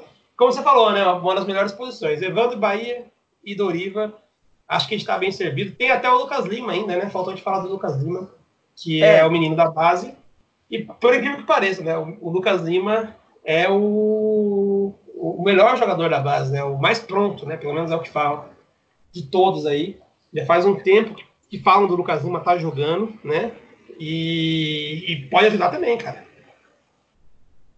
Pois é, assim como, como o Bruno Henrique no gol e o, e o Guarujá no ataque, foi um dos, dos três que estavam no elenco do ano passado, né? Já tem alguma experiência no profissional. É, chegou a entrar no último jogo contra o América, é, fez uma boa Copa São Paulo. Então, de qualidade, é, acho que não temos o que questionar dele. Agora vem aquele período né, de, de adaptação dele, de lapidação, o que eu acho que vai ser bem suave, porque com a experiência que ele vai ter no elenco, com o Fábio Bahia, com o Evandro com o Doriva, acho que o, que o Lucas Lima tem tudo para evoluir rápido e evoluir bem. Eu acho até que ele vai ser utilizado. O presidente foi teve uma entrevista do presidente na, na Rádio Cruzeiro FM e ele estava falando justamente sobre isso, sobre o, os volantes. O pessoal perguntou se não eram poucos volantes, né? Que só tinha três volantes profissionais no caso, né? E ele disse que o Lucas Lima está indo para esse elenco como se fosse um jogador profissional, assim mesmo, né? Um jogador já com um currículo, né? Um jogador é, que ele pretende utilizar, entendeu? Que ele acha que tem que utilizar, tem que jogar, que ele não vai trazer um outro para o Lucas Lima ficar no banco de novo, entendeu? Ele quer que ele, que ele participe mesmo. Então, é, talvez chegou a hora do Lucas Lima. Nos bastidores falam-se muito desse jogador é, talvez como possível primeiro, primeira venda da base do São Bento, né, um jogador que já é bastante assediado. Então, é, tem expectativa nele também, além né, de, como você falou, três bons jogadores incontestavelmente aí né, no, nessa, essa posição de volante. E aí, bom, fechando aí, volantes, cara, estamos muito bem servidos, né? Sem dúvida. Melhor posição nossa, ponto forte. É, também acho. Acho que não tem muito o que falar. Três bons jogadores de nível de Série B, um menino muito promissor. Acho que tá, tá tranquilo. Em compensação, na camisa 10 de São Bento, muitas, muitas dúvidas. Difícil. É, eu acho que depois dos zagueiros é a posição mais complicada que a gente tem aí, né? Posição de, de 10. Começando pelo polêmico Wellington Bruno, cara. O que você acha dele? Cara, o Wellington Bruno, eu acho que tem bem sucinto a minha opinião sobre ele. É um, um baita de jogador. Para a Série C, Série 2 é acima do nível. É, o problema dele vai ser entrar em campo, né? Se ele entrar em campo, eu acho que, vai ajudar demais. Mas, pelo tem. É um baita jogador desde que entra em campo. Essa foi muito boa. Cara, é. Assim, o que acontece? O Wellington Bruno, a gente tem referências dele aí ele é um jogador que tava no, passou pelo Botafogo de Ribeirão em 2014. Foi uma campanha muito boa do Botafogo. E ele foi o, o, o grande destaque daquele Paulistão. É, fez muito gols, deu assistência, né? Só dava tapa, só passe em profundidade. Foi um camisa 10, o 10-10, sabe? E o Wellington Bruno saiu para o exterior depois disso aí, para ganhar dinheiro, cara. E lá no exterior ele deu uma sumida do futebol. Acho que é Tailândia que ele estava deu uma sumida futebol tailandês, é, tem outro ritmo, né? Todo mundo sabe. E aí ele retorna para o Botafogo de Ribeirão como a contratação de 2019 para jogar a Série B do Brasileiro e o Paulistão A1. Ele retorna, né? Porque os botafoguenses tinham uma memória muito boa dele. E ele vem para ser o cara da 10, com um salário muito alto, né? O pessoal falando que o Botafogo abriu os cofres para trazer o Wellington Bruno. A torcida, unanimidade sobre ele. E o Wellington Bruno decepciona demais no, no Paulistão e na Série B 2019. O jogador passa aí, sei lá, 80% do, da temporada no, no, departamento médico. Atuou em três partidas aí pelo Botafogo, é, nenhuma delas nada de excepcional. E o pessoal até tem, assim, é polêmico, mas a informação que a gente tem é que ele estava no departamento médico e aí é, os médicos do Botafogo de Ribeirão não constatavam lesão no Wellington Bruno. E ele dizia que estava sentindo dores, então não podia jogar, apesar de não aparecer nos exames. Então, assim, é, o, a torcida do Botafogo o apelidou carinhosamente de chinelinho. é um jogador que, que ficou. Né, a gente passou por isso com o Moradei aqui, né? Então a gente. Acho que o pessoal deve lembrar bem do Moradei. Então, assim. Ou não, aquela coisa. É, a maioria acho que não lembra. Mas o, o Ayrton Bruno é aquela coisa, cara. Grande jogador, muito bom jogador, várias temporadas acima da média. Jogador que, como falaram, né? O, o Condé falou isso na entrevista dele. Ah, o Ayrton Bruno fez uma temporada ruim. Ele falou: é lógico, por que, você acha que a gente conseguiu trazer ele para jogar a Série A Porque ele fez uma temporada péssima, cara. Exatamente isso. Se ele tivesse feito uma temporada boa, ele ia passar longe daqui, né? Ele veio jogar um Série A2 no Brasileiro Série C, que pro nível dele como jogador é muito abaixo, porque ele fez uma temporada horrível então, assim, só que como é que a gente se anima com uma temporada horrível, né, cara? É difícil, né?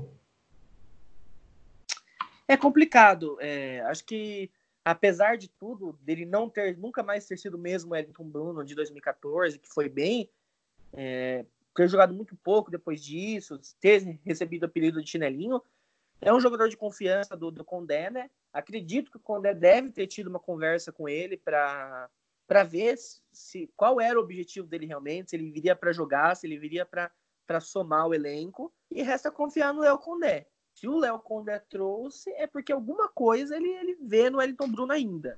Então é confiar. É, cara, acho que é recomeçar, né? Porque assim, o São Bento também está recomeçando, né? Então, a gente olha assim para o Wellington Bruno. Lembra até teve o, o, caso do Cuca, né? Quem lembra que o Cuca, o treinador, né? O Cuca, teve vários trabalhos ruins, ele era muito contestado. E o Atlético Mineiro também, um clube contestado, que não ganhava nada há 40 anos. E o Cuca, ele fala isso quando ele ganha a Libertadores com o Atlético Mineiro, que juntou os dois azarados e deu certo, né? Eh, eles estavam, o Atlético precisava recomeçar, dar a volta por cima, o Cuca precisava também, e acabou dando certo e os dois saíram da lama juntos, né? Então, assim, o Ayrton Bruno é um pouco isso. Se ele tiver intenções ainda, né? Porque ele não, não é nenhum idoso, cara. Ele tem 32 anos, 33 anos, né? Ele teria aí pelo menos mais três anos de alto nível, se ele quiser aí ter uma carreira, é, fazer ainda, dar mais para o futebol ainda, né?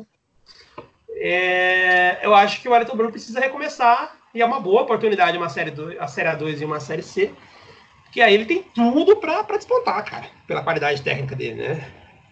Então... É, ele começa, ele começa a entrar na, na, na, reta final da carreira dele, né? Então, é, como ele vai ficar lembrado, como ele terminou a carreira. É o momento dele mudar o rumo, dar uma guinada e, e terminar bem, é, se encaminhar aí para para divisões superiores, né? E poder terminar ser lembrado como um grande jogador, um grande camisa 10. Até porque é, eu acho que o jogador sente a diferença salarial, né? que ele ganhava, né? A gente não pode falar aqui no ar, mas o que, que ele que diziam que ele ganhava no Botafogo de Ribeirão e o que ele vai ganhar agora, cara, entendeu?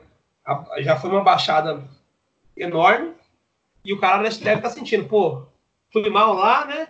Já deu essa queda, então não, não, não pode continuar descendo, né? A ladeira aí, né? Precisa melhorar. Eu fui um dos maiores críticos do Everton Bruno, porque eu acho que a gente teve experiências terríveis com jogadores assim que tiveram poucos jogos no ano anterior, jogadores que, né, que participaram pouco, mas eu tenho, no fundo, um pouco de esperança, porque eu sei que ele é bom jogador. Eu já vi o Wellington Bruno em boa forma, eu sei que ele é bom jogador, eu sei que para uma Série A2 ele é um ótimo reforço, como você falou, desde que ele entra em campo. Então. é a grande sim, incógnita, incógnita do elenco, né? Se entrar em campo, tiver com físico bom, cara, se ele jogar 50% dele já ajuda demais, entendeu? Então, eu acho que foi apostando nisso que a diretoria trouxe. Como você falou, Condé já trabalhou com ele. Condé provavelmente deve ter tido essa conversa com ele, né? Até dizem que ele só jogou os três jogos no Botafogo quando o Condé era técnico. Depois, se o Condé sair, não joga mais, né? E aí fica aquela lá, né? Será que agora, com o Condé, né? A gente vai ter uma temporada boa, jogando, participando do Elton Bruno? Aparentemente no começo não, né, cara? Porque ele tá, tá fora do time titular, tá fazendo reforço muscular, não tá 100%. E já, infelizmente, né, já não vamos começar contando com o Wellington Bruno. E aí, chance para Thiago Primão, cara. Thiago Primão, o que, que você acha? Pode pular esse cara aí e ir pro próximo já? cara, é, o, normalmente, quando a gente vai atrás de referência de um jogador, é, com torcedores de outros times, é normal bastante gente criticar. Mas o Thiago Primão, ele me, me surpreendeu e me impressionou que não foi bastante criticado. É, não ouvi bastante críticas dele. Simplesmente tudo que eu ouvi sobre ele foi crítica. Não teve um elogio, não teve um cara que falou que ele era bom. Ai, meu Deus do céu, cara. É, eu, eu também fiquei muito surpreso com isso. Praticamente todos os comentários que eu ouvi do Primão são ruins. Só que, cara, bom, vamos tentar fazer uma contrabalança aqui. Primeiramente, né, ele estava no Paysandu jogando a Série C do Brasileirão. O Primão, ele, eu vi uma reportagem de que o Primão não renova com o Paysandu porque não houve acordo, mas o Paysandu tentou a renovação dele, cara. Isso é, é curioso, não? Assim, se ele foi tão mal assim, tão terrível, né? O Paysandu, que passou um ano com o Thiago Primão lá, queria renovar com o Thiago Primão. Então, assim, estranho. E acabou não chegando no acordo, mas assim, houve uma longa negociação entre Paysandu e Thiago Primão, entendeu? Além disso, pode falar. E aparentemente ele, ele vem treinando bem, tanto que está sendo cotado para o time titular, né? Sim, o, o, ele é um dos mais elogiados do treino, cara. O pessoal fala que o Primão, nos jogos treinos principalmente, tem jogado muito bem. Assim, eu me lembro de um jogo do Primão pelo Londrina, aqui em Sorocaba, aquele jogo mesmo que você, torcedor, está pensando agora. Foi aquele jogo, aquele dia, nefasto. Thiago Primão dá o passe pro Dudu, que faz o corte, faz o gol de fora da área. O bendito gol. E o Thiago Primão tava nesse dia, ele tava jogando pelo Londrina. E eu gostei, cara. Aquele dia ele foi bem, marcou muito bem a saída, sabe? E, e deu passo para gol. Assim, eu até, quando, a princípio, quando ele chega, eu falo, oh, parece que é, é uma boa, entendeu? Até porque o time do Paysandu do ano passado, vale lembrar isso, era um time caríssimo, cara. Era um time de Série B jogando Série C, entendeu? O time do Paysandu, Anderson Uchoa, Thiago Luiz, o próprio James, que era o centroavante do Paysandu, e o Thiago Primão como camisa 10. Então, assim, ele estava na Série B do Brasileiro em 2018, no Londrina, e depois estava na, na, num time cotadíssimo para o acesso em 2019, né? Time caro. Então, assim, o que tem de ruim é os comentários mesmo, né, cara? É, vem com. E teria subido, né? Ele, ele fez parte do elenco que. É, se não fosse a mão grande lá. Nos aflitos ali no finalzinho, teria subido para B. Mas fica aquele pé atrás. Tentaram a renovação. Ó, para o torcedor ficar um pouco mais, mais é, tranquilo com relação aos comentários ruins, vou lembrar outro jogador que foi tão criticado quanto o Primão. Os ex-torcedores aí, né? O Walterson. Quem lembra do Walterson? O Walterson foi terrivelmente criticado, cara. O Walterson teve invasão na página do São Bento de críticas ao Walterson e ele, pô, jogou poucos jogos aqui, o que jogou foi bem, tanto que foi para Portugal, né? Foi, foi arrancado do São Bento, saiu né? Saiu daqui em alta, né? Sim, então, assim, Primão, eu, assim, eu sinceramente tenho mais esperança no Primão do que no Wellington Bruno, né? Que é o Primão, apesar de ser criticado, não tem histórico de chinelinho, cara. Então, assim, eu, eu aposto mais nele. Ele vai fazer o primeiro jogo, né, cara? O Thiago Primão vai ser o camisa 10, já vai ter uma pressão nele logo de cara. E, assim, além dos dois contestáveis jogadores, Thiago Primão e Wellington Bruno, dois meninos da base na, na reserva, né? Jean e Cristiano, né? O que você acha das, do, dos meias reservas? Né? A gente não sabe se o Wellington Bruno e o Thiago Primão vão jogar juntos de titular ou se vai né, jogar apenas um. Mas, ou assim, se vão jogar, né? É, se o Wellington Bruno vai ser relacionado para as partidas. Agora, o Jean e o Cristiano seriam as outras opções. E também acaba carecendo um pouco de reserva aí, né, cara? Então, é, esse é um dos motivos pelos quais a posição do camisa 10, aquele meia que pensa o jogo, é uma das mais preocupantes também, né? É, tem esses dois que, que, a gente já falou, e tem os dois da base. Com certeza, acho que também não tem dúvida que os dois moleques são bons, é, mostraram na Copa São Paulo a qualidade, mas ainda estão verdes, né? Ainda precisam. Uhum precisam amadurecer um pouco, precisam se acostumar com, com o profissional. É uma outra pegada, é bastante diferente. E diferente dos três que já estavam no elenco no ano passado, esses estão subindo agora, né? O Cristiano, se eu não me engano, tem 17 anos só, então é, é bem menino. É, então eu é. acho que ainda vai tempo para eles conseguirem entrar em campo e poder ajudar a gente. Cara, e a camisa 10 é um negócio tão, tão complicado para você testar menino ali, né, cara? É pesado, né? É. porque você é o cara que muitas vezes depende dele, a articulação. Teve anos aí de São Bento que a gente tinha um problema de meia crônico também, né? Sem camisa 10 na, na época do saudoso Michael Souza, né? E né, nessa época aí a gente não tinha camisa 10, cara. Era um negócio que fazia tanta falta, né, cara? Você tem um, o cara que vai. O Rodolfo que veio, né? E, acabou resolvendo esse problema, né? Que é o, é o cara que vai articular, buscar a jogada, acariciar, né? Vai digitar o ritmo do ataque mesmo. Então, assim, quando você tem um jogador com problema físico, né? Um jogador totalmente contestado. E aí, a, os meninos da base, assim, eu vi o Jean na copinha, achei que ele foi muito bem. Em várias jogadas, né?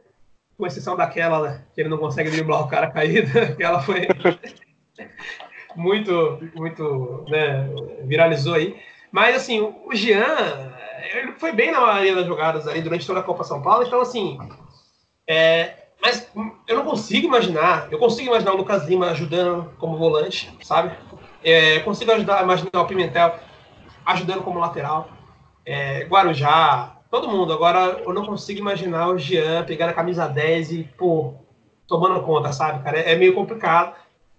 Espero queimar minha língua, mas é, é difícil você imaginar um menino pegar a camisa 10. O Jean foi incluído nesse elenco de última hora, viu? Ele estava incluído. É, depois do que fez na Copa São Paulo mesmo, que resolveram subir ele. Então até ele tá, tá surpreso de estar tá indo viajar agora para jogar, né? Para ser relacionado. Então, assim. É... E o Cristiano, como você falou, 17 anos, né, cara? Muito, muito verde. Assim, é uma das maiores apostas da base do São Bento. É, fez uma boa Copa São Paulo, por ser a primeira, principalmente, né? E o Cristiano na Copa São Paulo jogou mais pelos lados do campo. Então, assim, nem sei como que ele. Ele tá saindo aí em todas as listas como meia, né? Mas nem sei como ele sairia como camisa 10. É, assim, é, na Copa São Paulo ele foi um ponta, né? Na verdade. Ele é, o Guarujá de um lado e do outro acabaram jogando pelos lados. É, então, assim, é... não sei, cara. Essa posição me preocupa por isso, né? Porque como é que você imagina aí, faz um balanço aí? Camisa 10 de São Bento. Pô, complicado, né, cara? Difícil. É, torcer para para que, na verdade, o Wellington Bruno, acho que seria o melhor de todos eles, jogar, né? O Wellington Primão, pelo que falaram, aprender a jogar e que possam dar um pouco de bagagem para os dois meninos que estão chegando agora. Porque a eu não consigo ver tanto o Cristiano quanto o, o Jean é, assumindo essa função logo de cara como titular, né? Eu acho que vão ajudar muito no futuro, mas depois que, que se acostumarem um pouco com o profissional. Eu, sinceramente, não espero muita coisa do Jean e do Cristiano para 2020, cara. Acho que é, a gente tem que contar mais com o Primão e com o Bruno, com o Ayrton Bruno. E assim, o Thiago Primão, comentários é, de quem tá vendo ele treinar no São Bento bons. A gente tem todos os comentários ruins de por onde ele passou.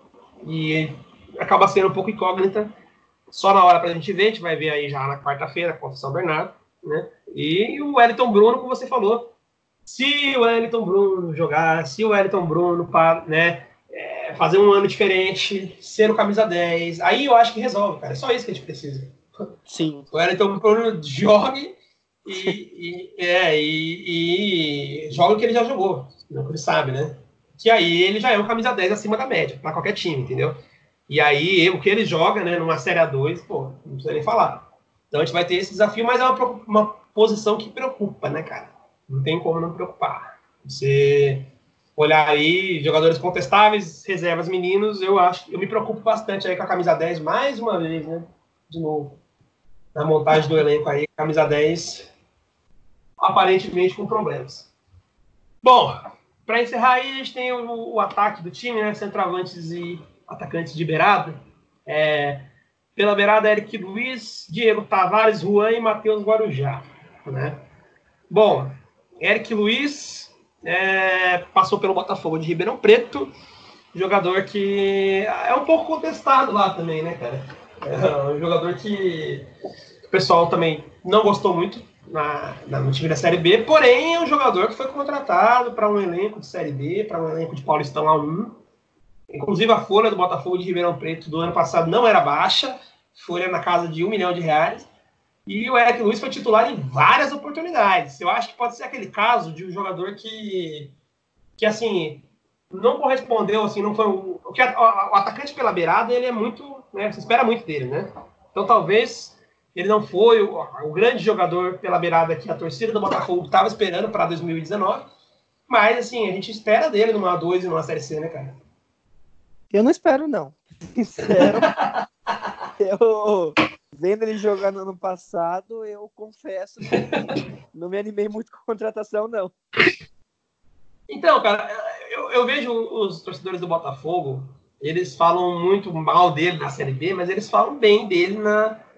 Assim, projetando ele numa 2, eu acho que é o caso de pensar algum jogador que a gente imaginou. O Branquinho passou aqui, lembra?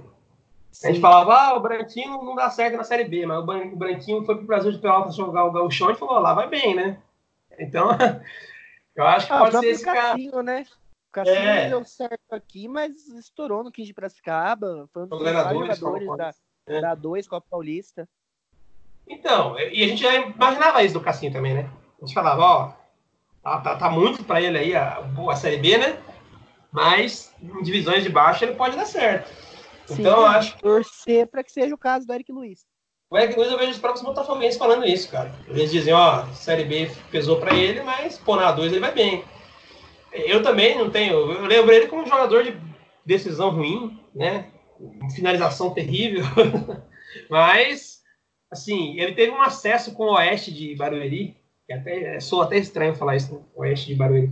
Mas ele teve, é, ele teve um acesso lá no, com o Roberto Cavalo naquele time do Paulistão A2. A gente falou que ninguém jogou A2, o Eric Luiz jogou sim, cara. É, tudo e, é, é, e o Eric Luiz subiu lá, era titular absoluto, foi um, um dos destaques daquele time.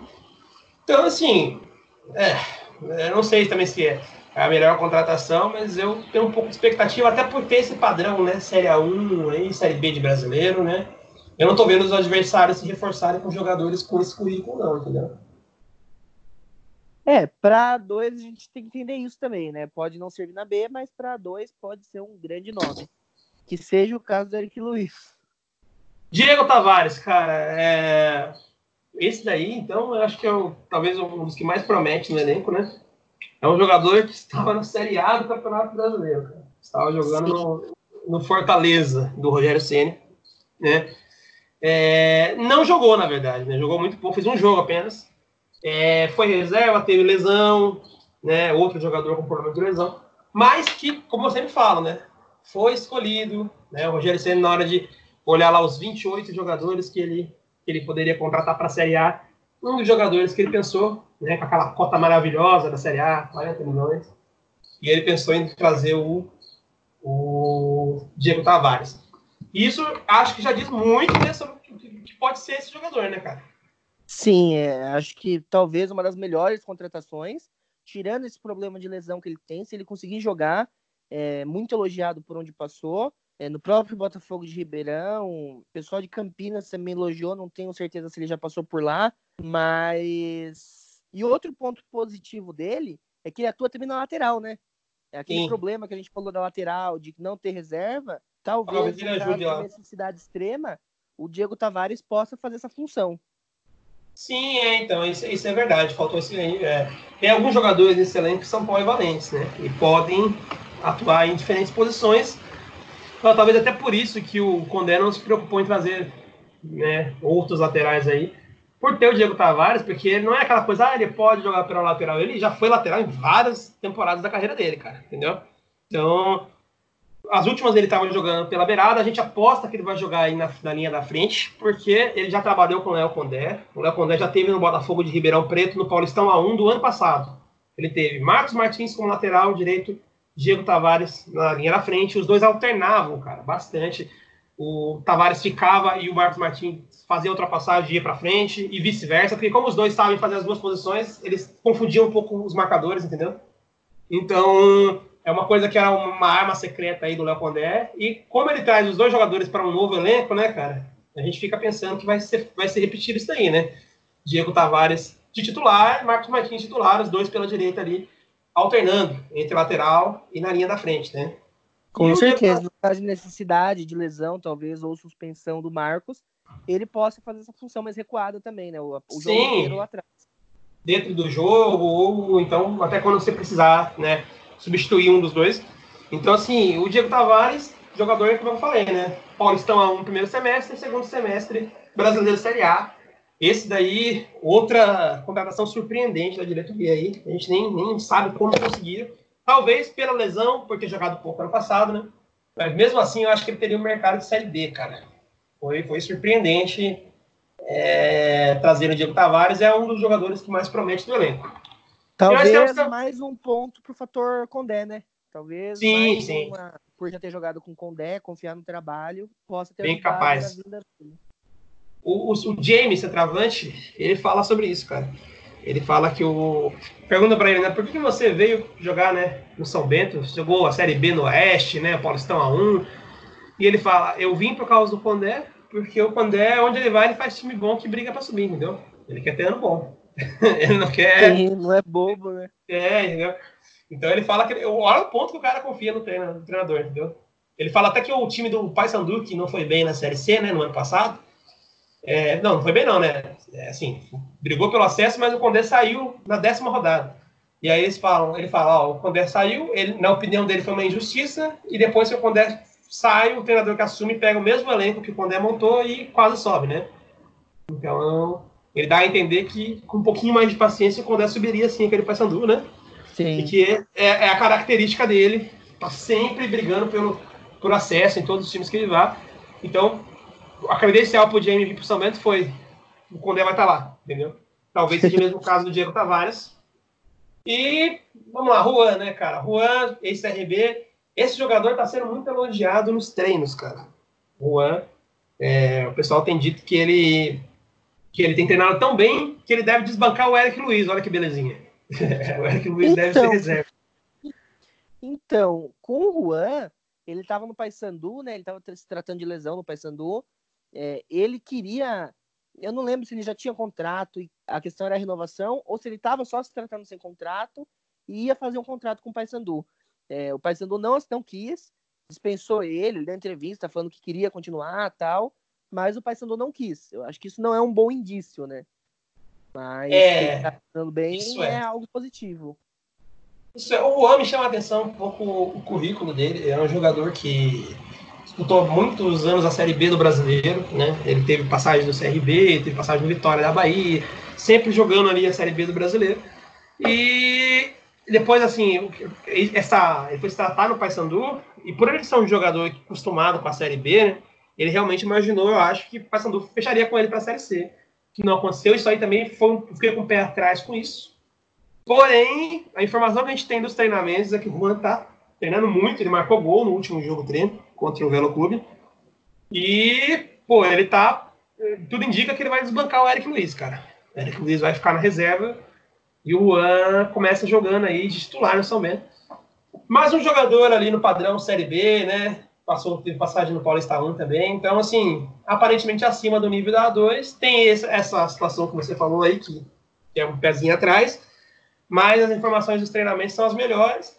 E, assim, é, eu acho que é, acaba sendo um, o ataque pela beirada acaba não sendo tão problemático, na minha opinião, por ter todas essas opções, né, cara? É, principalmente pelo Diego Tavares ser praticamente certo ali na direita, né? No lado direito, que vai dar conta. E aí do lado esquerdo a gente tem essa briga aí. Eric Luiz, Juan, e aí tem o Matheus Guarujá da base também, cara. O Guarujá esteve aí na Série B. Você sabe o que eu acho do Guarujá. e, assim, o que, eu acho do Guarujá, né? Pro ouvinte saber. Eu, eu, eu achei que foi muita empolgação com ele, cara. Assim, achei que ele subiu, a gente estava com uma carência muito grande da base, levar jogador profissional, fazia tempo que isso não acontecia, sabe? E trouxeram o Guarujá e parecia que, por ele ser um jogador baixinho, rápido, pelas pontas, que todo mundo achou que ele seria aquele craque, né? Que ia ser revelado. E eu achei que em campo ele não foi isso, nos poucos minutos que entrou, é verdade, né? Entrou pouquíssimo. E não sei, cara, eu, eu tenho uma, um pouco de esperança do Guarujá agora numa divisão um pouco menor, até pela rodagem que ele já teve agora. O que, que você espera do Guarujá? Cara, eu acho que o Guarujá está no mesmo na, na, mesma situação do Bruno Henrique e do Lucas Lima. Eu acho que tem tudo para ajudar, tá mais preparado sim do que do que os outros meninos que subiram agora, o Cristiano, o, o Jean. e até o Matheus Pimentel, que não fazia parte do elenco no ano passado. Ele já tem um pouco de vivência numa Série B, no profissional. É, foi o que mais entrou, né? Tanto do, em, é, em, comparação com o Bruno Henrique como com o Lucas Lima. É, jogou pouco, mas jogou. Teve a participação no gol, no jogo contra Londrina, no gol do Zé Roberto. Eu acho que agora, ainda mais uma divisão inferior, ele tem tudo para ajudar a gente. Eu acho que ele está mais, não digo pronto, mas está mais pronto que, que os demais atletas da base. Cara, inclusive o, o Guarujá, é... eu não achei que ele foi mal necessariamente, ele só parecia um pouco nervoso, ansioso, normal, né? Total. É, que é comum, né? Tá acabando é. de chegar no profissional. Pô, assustado até, né, cara? Às vezes tem um cara marcando ele ali que é um cara que ele conhece no videogame, né, cara? E aí ele vai. É, pô, é esquisito pô, pro menino. É, até tá jogando junto com o Zé Roberto naquele, naquele time, né, e tal. Então, assim, eu achei ele um pouco nervoso, assim, eu esperava que ele fosse mais ousado, partisse mais para cima, mas também vale lembrar que tiraram essa casca dele, né? Tiraram esse, esse, esse nervosismo nos jogos da Série B, e agora talvez ele sinta até mais leve, né? Para fazer uma Série C, uma Série A2.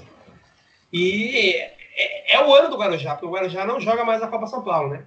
Ele já passou da idade, fez 21 é. anos, e agora ele tem que começar o profissional. Então, assim, se tem um ano para se apostar em Matheus Guarujá é 2020, entendeu? Porque também, se não der certo em 2020, não segue no São Bento, não tem mais base, né? Então, vamos ver o que vai ser. É, ataque pela beirada, Eric Luiz, Diego Tavares, Juan, Matheus Guarujá. O que, que você achou disso aí? Eu acho que estamos bem. É, apesar de, de, alguns nomes poderem ter ser criticados, poderem não, não estar vindo com, com boas recomendações, eu acho que temos nomes muito bons, como o do Guarujá, para mim um excelente nome, e do Diego Tavares. E o Eric Luiz e o, o, o Juan podem também ajudar bastante, né? Vem de. O Juan estava lesionado, mas tem um bom histórico de Série B. E o Eric Luiz, que estava numa divisão acima, agora desce um pouco e também tem tudo para ajudar nessa A2, né? Na 2 e na C. Tô contigo, cara. Acho que é interessante você ter dois jogadores com experiência de Série B, é, disputando ali a, a, posição, né, o Eric Luiz e o Juan. Dois jogadores acostumados com Série C e Série A1, Série B e Série A1, perdão. E o, o, Diego Tavares praticamente certo ali pelo lado direito, né, naquele esqueminha do Condé, o jogador que estava na Série A do brasileiro, também Paulista 1. Parece que a gente está com jogadores acima do nível ali na, na posição, né? E ainda com o Guarujá, né, fazendo o, o, o ano do Guarujá, eu tenho certeza que nesse momento o Guarujá está pensando como que ele vai fazer para esse ser o ano dele, né? Então, acho que também concordo que pela beirada até que a gente está bem. E seguindo no ataque, centroavante, James, Sávio e Uberaba, cara. Bom, primeiro, o Jamie é, foi a grande contratação, talvez, aí desse elenco, né? É, é um jogador acima da divisão, né? Como alguns outros, acostumado a jogar Série B, acostumado a jogar a série, série A1, né? goleador, por onde passou fez gol, e vem com tudo, né? Vem com. É o nome mais conhecido, eu acho. Com né? bagagem, com é. experiência para. O Jamie, eu acho que ele é um centroavante, cara, que cabe tranquilo numa Série 1, assim. Ele jogou, inclusive, a última Série 1 no Oeste, né? E geralmente é isso. O Jamie é apresentado em algum time da 1, né? Para ser o titular, camisa nova titular da Série 1. E no caso, ele aparece aí para jogar uma 2 e uma Série C, né? É, como eu já falei aqui, o, muito pela referência do Condé. Ele disse que vem porque o Condé monta time bom, que sobe, né? Então ele vem por isso. Como você falou, né? Goleador, jogador conhecido, cascudo. Pô, a gente precisava de um nome assim também, porque a gente, né? Apesar de a gente ter um pouco de, de receio aí com a, com a passagem do, do Alexandre, né? E de outros centroavantes pesados que não foram bem aqui, né? Com o nome. O Jamie, a gente precisava de um nome um pouquinho mais forte, né? Não, podia ter um, é, três centravantes desconhecidos, precisava ter um, um, cara de referência, né? Com certeza. É... E não é aquele tipo de medalhão, né? Que afundou a gente no ano passado.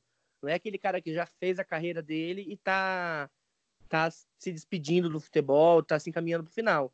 Apesar de ele já ter uma idade, ele tá no nível dele ali, apesar de ele ser um pouquinho nível superior, ele não vem por falta de mercado, né? Ele vem por opção Sim. dele, por, a, por confiar no projeto, confiar no Condé, confiar na diretoria.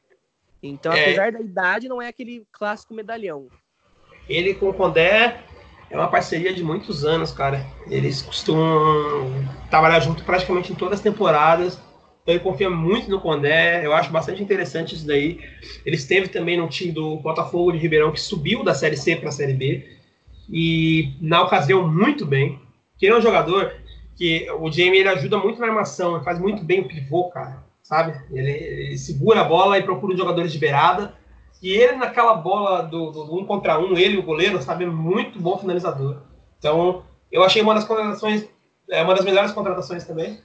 É, mas a gente tem a surpresa boa do Sávio aí, né? Jogador da base do Grêmio, que é, não fez profissional ainda, né? Só que, cara, tá prometendo muito pelos treinos, né? É, ele vem, é, veio meio desconhecido, né? Veio sem muitas referências, veio só com a base e nos treinos acabou tudo bem que, o, que o, o Jamie tá fazendo reforço muscular, né? Recuperação muscular, mas vem sendo cotado para ser o centralmente titular, que é bom. Apesar de a gente não ter tido uma boa experiência no ano passado com, com joias da base de time grande, né? É, o, o Sávio vem mostrando que pode sim ser muito, ser muito importante tanto na 2 como na C. É, então, ele foi recomendado pelo, pelo Portalupe, né?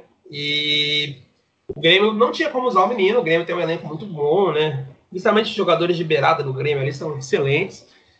Então não tinham como usar o menino e precisavam dar rodagem para ele. Recomendaram para o São Bento. Ele veio sem expectativa nenhuma, porque não tinha, né? Assim como outros exemplos que a gente já falou aí, não tinha passagem profissional. E a gente ficou meio com o pé atrás. Só que, cara, nos treinos todo mundo tá elogiando, os números estão aí, todo jogo treino é o Sávio metendo gol, fazendo gol. E acaba dando uma esperança. Inclusive, estão falando que o Jamie tá fazendo um reforço muscular ainda, né? Não sabe se ele vai poder estar tá jogando na quarta-feira. Mas, assim, o Jamie, provavelmente, mesmo que esteja liberado pelo departamento médico, vai pegar o banco pro Sávio, porque falaram que tá impossível, né? Tirar o Salve do time titular pelo que ele tá fazendo. Então, interessante, né, cara? Oi? Sabe gol. É, sabe gol. Todo mundo tá brincando com isso aí. Cara, eu tenho bastante esperança nisso, porque a Série 2 sempre foi é, o campeonato onde, onde esses jogadores de base, que estão meio escondidos ali na base de um time grande, vem, desce para dois e faz grandes campeonatos e acaba se revelando, né? E é o mesmo caso do Guarujá. O Sábio, nessa hora, está pegando a primeira oportunidade dele no profissional, aproveitando que um centroavante cascudão, conhecido como Jamie, está fora do time, né? E pensando, cara, eu tenho que agarrar com tudo essa chance. Eu não tenho dúvida que esse menino vai, tá, vai jogar tudo que ele puder contra o São Bernardo, entendeu, cara? Porque ele precisa, precisa se mostrar para o mundo do futebol aí, né? Até para quem sabe, o Grêmio mesmo tá, tá anotando ele. E é o mesmo caso do Uberaba, né, cara? Outro jogador que foi colocado aí de última hora no elenco. Centroavante da Copinha, o que, você achou do Uberaba na Copinha? Cara, é, no começo eu não tive uma boa impressão do Uberaba, não, mas com o passar do tempo, com o passar dos jogos, é, ele se mostrou um centroavante bem brigador, né? Faz um bom pivô. É, é isso que eu vi, o pivô, cara. E eu e... acho que. Pode falar. É, o pivô dele eu achei o principal, cara. Ele recebendo a bola ali de costa, segura muito bem a marcação e é bem lúcido procurando o passe, cara. Mas Sim, pode terminar. A principal característica dele, né? Mas assim como o Cristiano e o Jean, eu acho que ainda estão bem verde, tá bem verde, é, sobe nesse momento mais para pegar experiência, né? Para começar a se adaptar e ser lapidado para o profissional. Mas eu acho que a princípio com, com o Jamie e com o Sávio a gente está muito bem servido. Sim, até porque você. Acho que ele olha pro Jamie, que é um cara que, pô, é para ser o centroavante titular até num time de Série B, né? Então o cara tá na Série C, é para ser o Jamie, cara. Aí se você tem um problema com o Jamie, você tem um sábio com fome de bola, com base no Grêmio, formado, metendo gol nos treinos. É difícil pro Beraba, né? Eu acho que ele vai mais mesmo para ganhar experiência, aprender. E claro, a gente espera que se a gente precisar do Beraba, que ele corresponda. Ele não tá vindo também pro time de cima sem nenhuma referência. Mas é, eu acho que é mais o caso mesmo de pegar experiência, precisa dessa fase também, né? Até para lá na frente ele, ele poder dar, dar frutos para o São Bento. Falam que o Uberaba também é um dos jogadores da base mais assediados aí. Então, ele renovou o contrato e, e agora vai, vai ganhar experiência profissional. Centroavante, então, conclusão, cara. Tamo bem? Tamo muito bem. para mim, pelo menos na minha opinião, a gente tá muito bem de centroavante. É, eu também acho. Acho que você tem um Jamie numa série A2, numa série C, né? E você ainda tem esse menino do Grêmio fazendo gol, cheio de, de, de, de esperanças aí, né? E ainda ter o menino da base do São Bento, que foi bem na Copa São Paulo. Acho também que estamos bem de centroavante. Estamos bem no ataque em geral, o ataque pela beirada e os centroavantes. É, preocupa então do elenco mais a zaga e o meio-campo. Isso a gente vai ver com o tempo. A gente vai torcer muito pelo Wellington Bruno, torcer muito também pelos zagueiros, por mais que a gente tenha criticado aqui o Flávio Boaventura, o Aldo Alberto. Acho que eles estão aí para mostrar o serviço deles no São Bento. E vamos guardar, cara, né? Vamos ver o que, que vai dar. É, do elenco, então, em geral, você acha que a gente tem um elenco para subir aí na Série A2 e na Série C? Pelos nomes, sim. Claro que a gente tem que ver se da liga, né? Assim como no passado, no papel, nós tínhamos um, um grande time no, no, primeiro semestre. É, eu acho que agora nós temos um grande time. Diferente daquele, nós não temos medalhões. Nós temos jogadores que, que é, estão em baixa, na sua grande maioria. São grandes jogadores, mas estão em baixa como o Diego Tavares, como o Wellington Bruno, talvez até o Flávio Boaventura, né? E que querem mostrar futebol, precisam mostrar futebol, né? Então eu acho que temos sim na Série 2 time para subir. Série C eu acho um pouco mais complicado, né? O, o orçamento lá é maior das equipes, mas agora, logo de cara na Série 2, eu acho que temos sim tudo para fazer um bom campeonato. É, eu acho que a gente vai ter um pouquinho de problema no começo do campeonato, porque são jogadores que, assim, uma média de idade alta, jogadores um pouco mais velhos, jogadores com histórico de problema físico, jogadores que tiveram poucos jogos na última temporada. Eu acho que isso é o que mais pesa negativamente nesse elenco. Se você analisar o currículo dos jogadores, o histórico deles, você vai ver que são jogadores acima das duas competições, jogadores é, que brigariam sim no papel para subir, mas a gente tem essa questão, cara, física, questão aí é, de idade, a gente vai estar tá vendo isso no decorrer, como é que vai ser a preparação. O São Bento mexeu na comissão técnica inteira, inclusive na preparação física. É, o Léo Condé também deveria, deve saber disso, né? Ele sempre fala que ah, paciência nas cinco primeiras rodadas, porque a gente vai estar tá ainda é, tentando é, pegar o ritmo com esse time, né? A pré-temporada foi curta, o São Bento teve uma pré-temporada aí de de algum um mês e meio, mais ou menos, menos de um mês, né? E é, os adversários estão aí. É, então, menos, acho que um mês e pouquinho. E os adversários, três, quatro meses, né? Então, de, de, de preparação, alguns até mais que isso.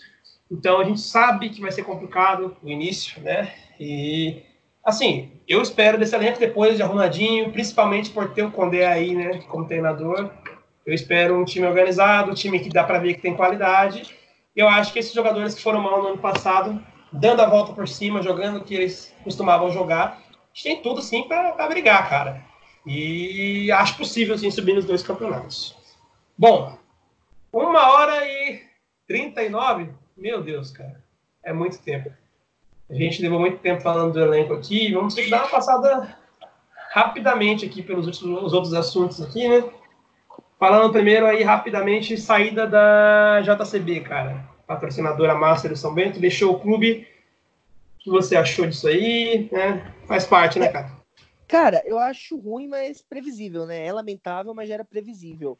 É, nós, como São Bentistas, sempre reclamamos de que as empresas da cidade não apoiavam o time.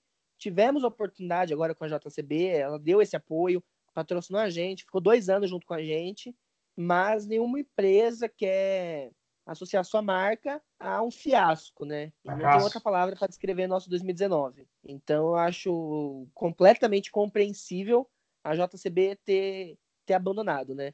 Mas, por outro lado, eu acho que a gente tem que prestigiar quem continuou, né? Em que pese eles terem saído, temos aí os parceiros, Sorocapos, é, Alcel, que sempre esteve com a gente, né? Sim, tem Permax, tem, tem uma galera aí. Eu acho o seguinte, que é a, a JCB, assim, nem sei se é por esse motivo, cara, se eles estão saindo por pelo fracasso. Eu, eu li que a JCB ela faz uma conta é, para ver quanto tempo que a marca dela fica exposta na TV, né? Quantos segundos fica exposta patrocinando São Bento. E ela faz a conta de quanto ela gastaria para aparecer na TV, fazendo propaganda, entendeu? Então, uhum. E ela faz essa conta e ela achou rentável fazer o patrocínio com o São Bento, entendeu?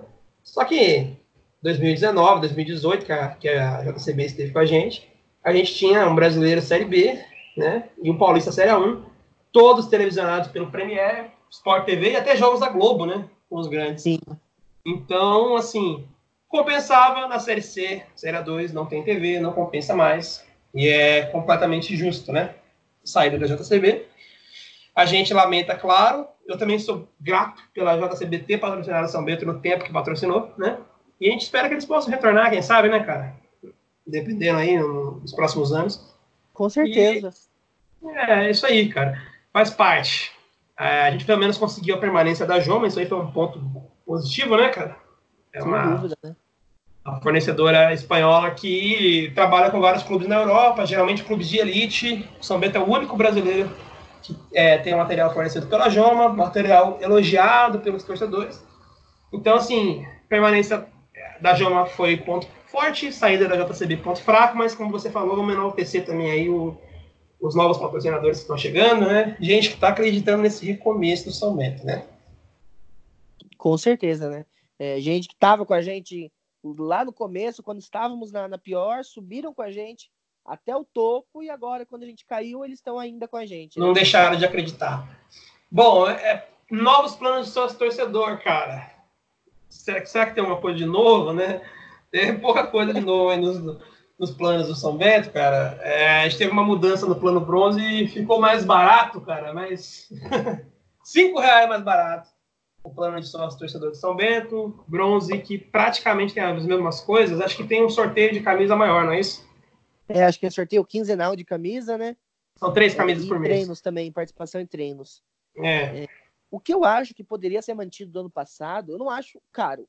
É, claro que não é um valor baixo, mas por você ser sócio do São Bento, você poder assistir todos os jogos, você ter desconto em produtos, eu não acho um valor caro. É, mas eu acho que pod poderiam ter mantido algumas vantagens, né? Como no ano passado teve os ônibus para sócios para alguns jogos na Série B, é, na Série A2 a maioria dos jogos são perto, e não sei a disponibilidade, claro, mas eu acho que seria viável manter. Talvez eles continuem, né, cara? É, pode ser que continue. Não divulgaram, mas. Para não ter obrigação, né? De, ó, coloquei aqui, vou ter que fazer. Que acho que depende da disponibilidade da patrocinadora também, né? São João, que fornece os ônibus. E, assim, eu, eu, eu concordo contigo, eu acho que seria legal se fosse uma vantagem garantida, algo mais planejado, porque é uma baita vantagem, né, cara? Vamos combinar.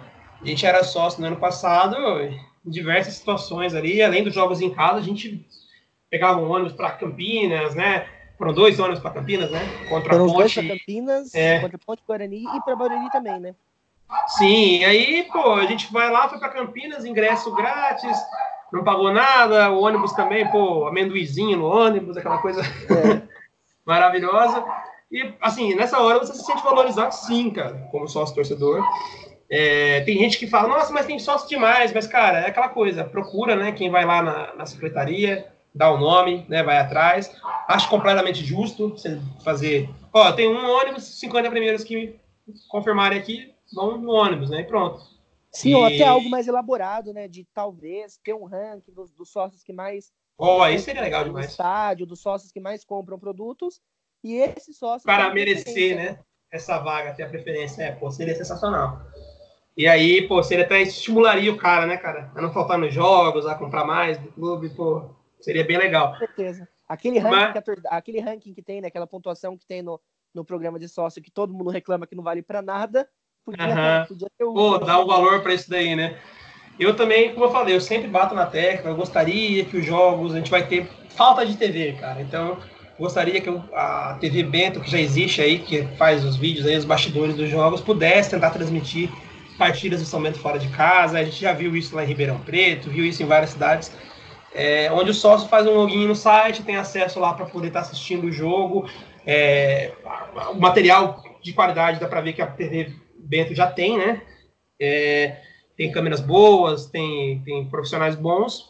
questão de fechar aí um, um, plano bom aí de internet móvel e, e, adicionar esse profissional na logística aí, né? Da, da, da delegação.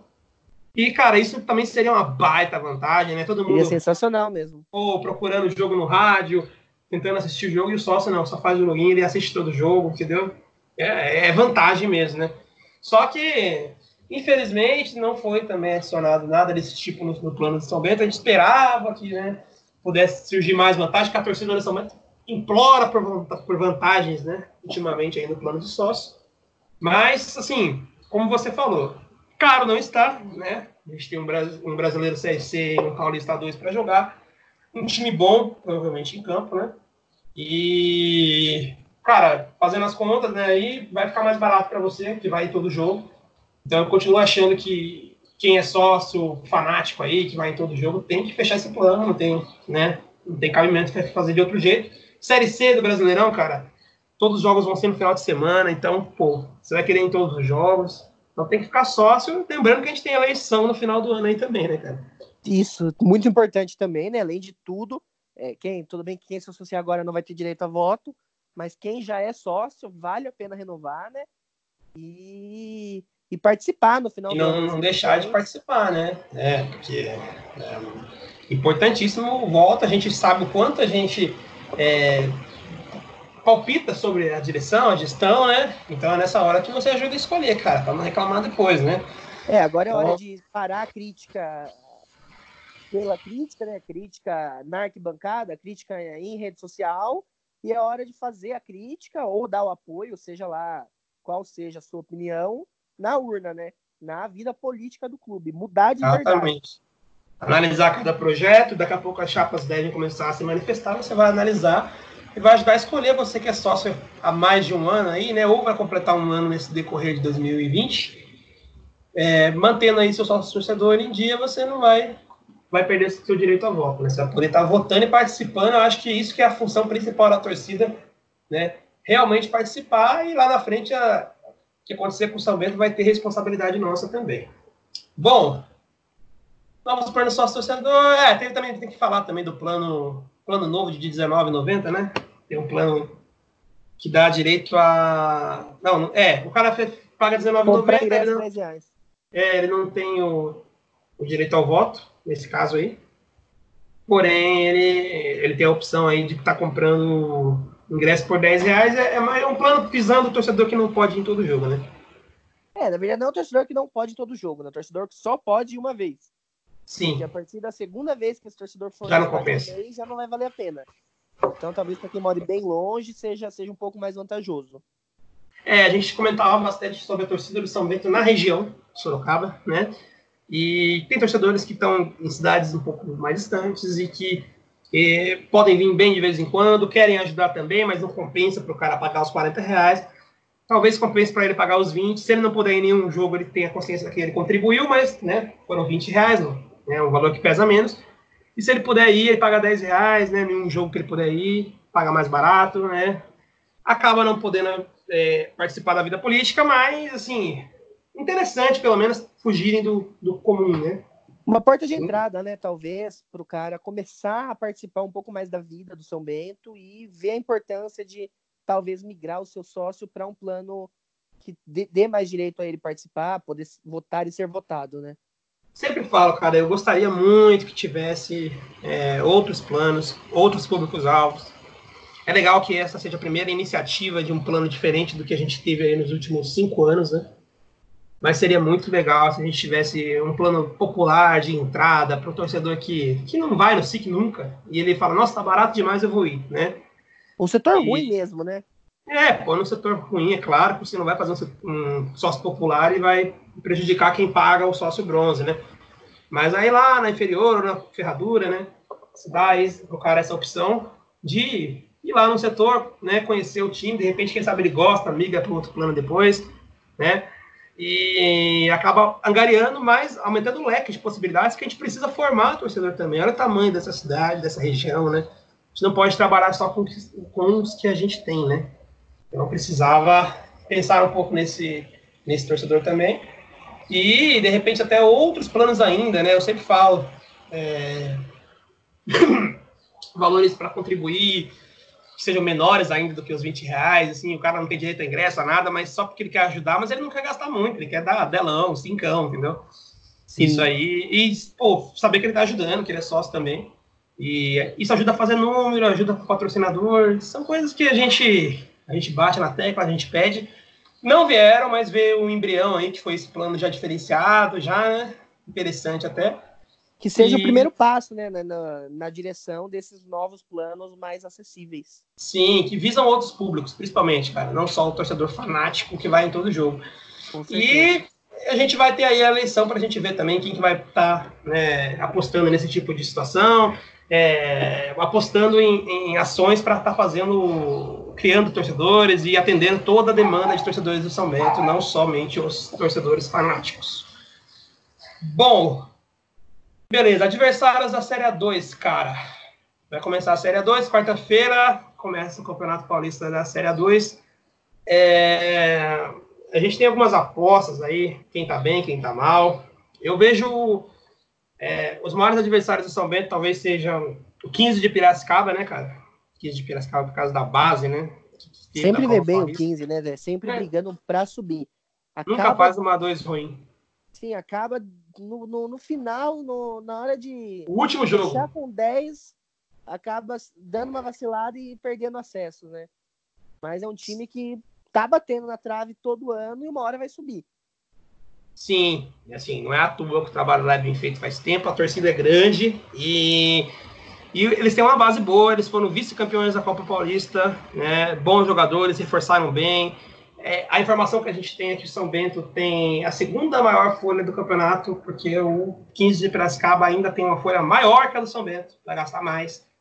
É, então, é um dos grandes favoritos. Eu vejo com bons olhos também o elenco do Sertãozinho, que é um, um elenco que tem jogadores conhecidos aqui de Sorocaba. O Magrão, centroavante, passou aqui na Série D do Brasileirão. O Paulistão também jogou Paulistão A1 aqui. O Magrão tá no Sertãozinho.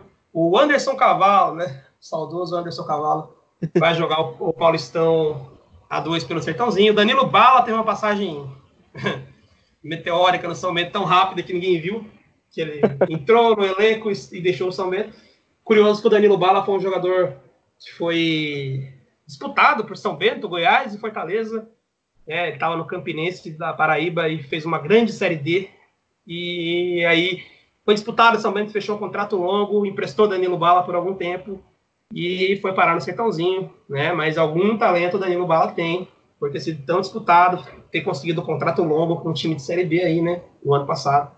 Então, outro bom jogador o Danilo Bala. Felipe Recife passou aqui também no Brasileiro Série bom, bom volante, tá lá no Sertãozinho também. Entre outros bons jogadores, né? O Sertãozinho eu só acho ruim o técnico, né? Mas um ex-São Bento, o Serrão, técnico do, do achei que o técnico não é compatível aí com o time, mas também, né, cara? É, acho que no geral é um, é um, dos favoritos também, o Sertãozinho. E quem mais que eu tô esquecendo que tá bem aí? A portuguesa de Santos também, portuguesa Santista Briosa, tem feito boas contratações também. Tem alguns jogadores que passaram por aqui também. Diego Barbosa, meia, camisa 10, jogou em Paulistão A2 e A1 com o São Bento, primeiro ano, 2015. Tá na Briosa, que vem também muito forte. Foi muito bem ano passado, né? Perdeu acesso aí no mata-mata, né? E é, tem uma base também aí.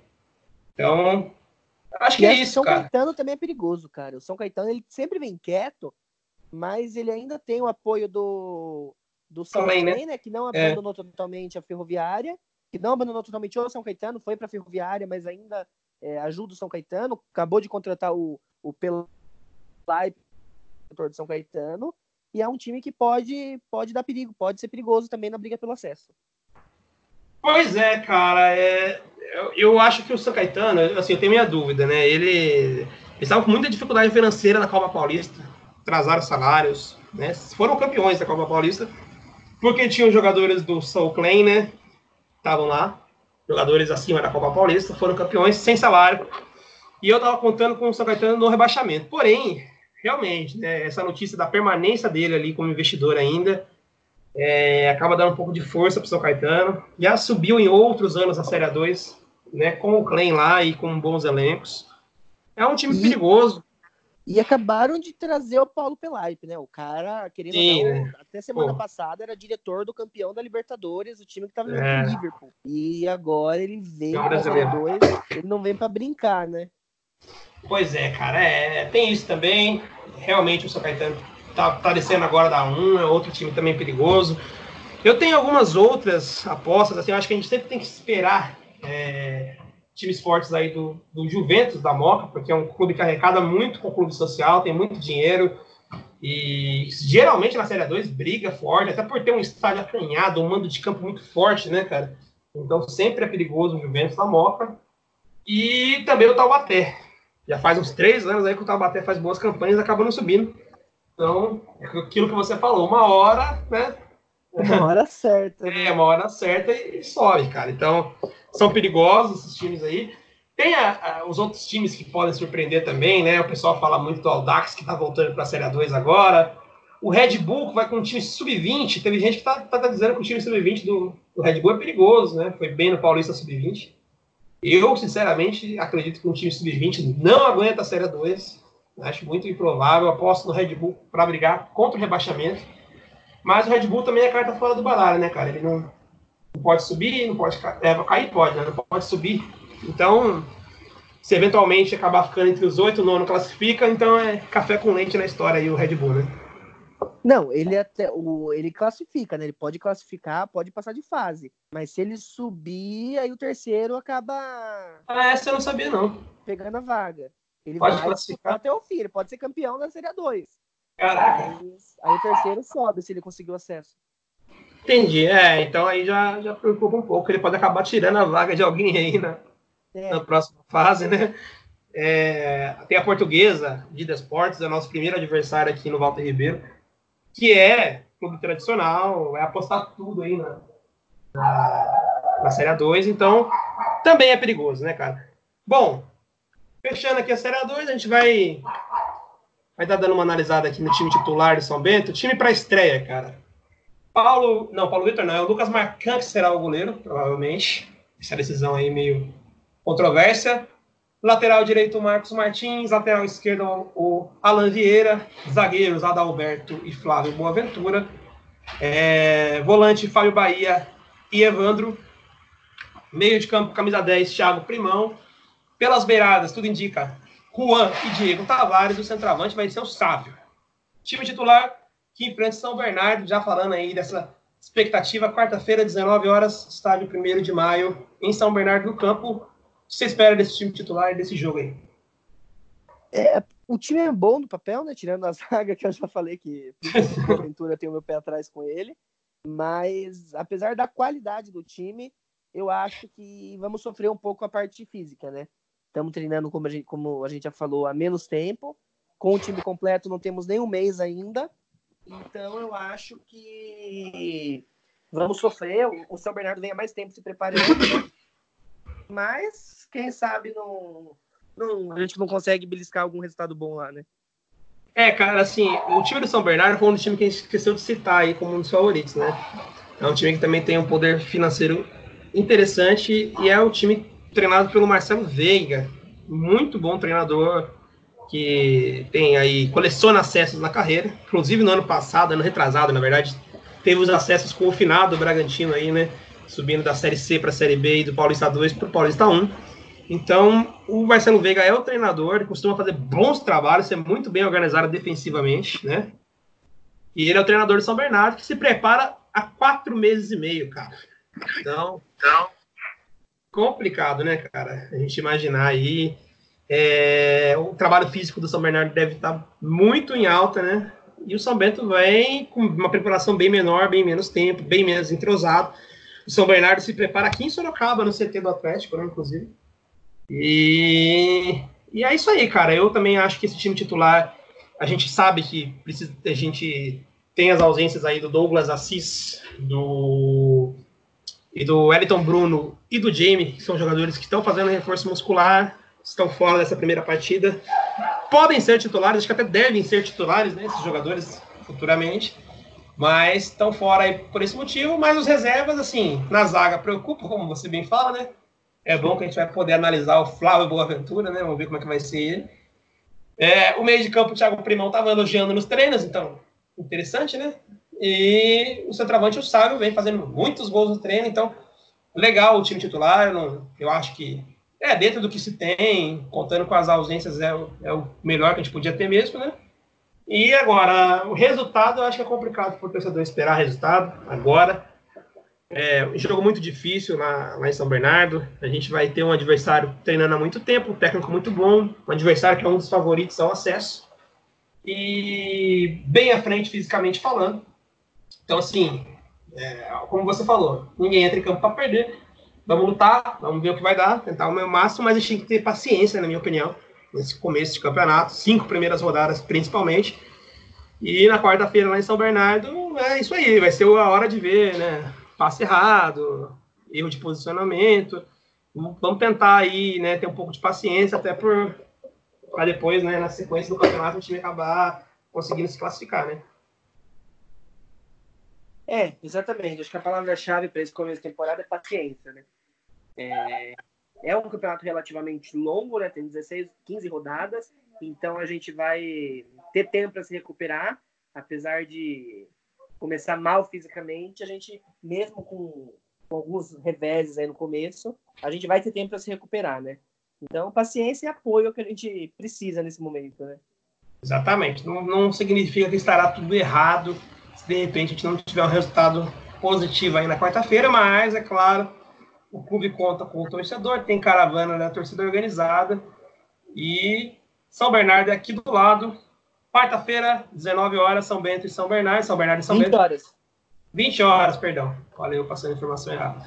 Bom, 20 horas então, quarta-feira, às 20 horas, São Bento e São Bernardo, lá em São Bernardo do Campo, primeira rodada do Paulistão Série 2. Bom, vamos encerrando por aqui, cara. A gente falou pra caramba, hein? Duas horas. Que absurdo. Se algum corajoso tiver, tiver paciência. É que alguém chegou até o final.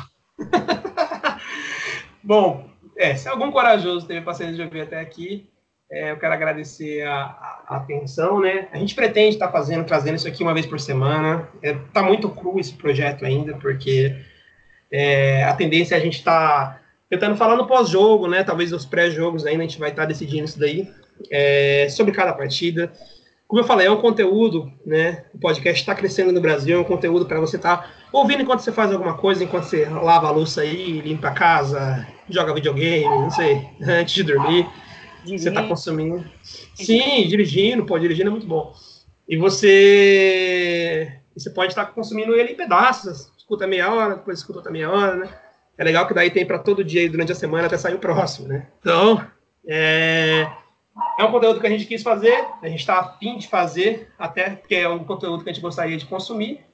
E vai tá, a gente vai tentar manter esse projeto aí pelo máximo de tempo que puder, né? É, em várias plataformas. Muito obrigado pela atenção de todos. Até a próxima, a gente volta provavelmente para comentar a estreia do São Bento no Paulistão Série 2. Muito obrigado e até a próxima, Igor. Até mais, Michael. Falou!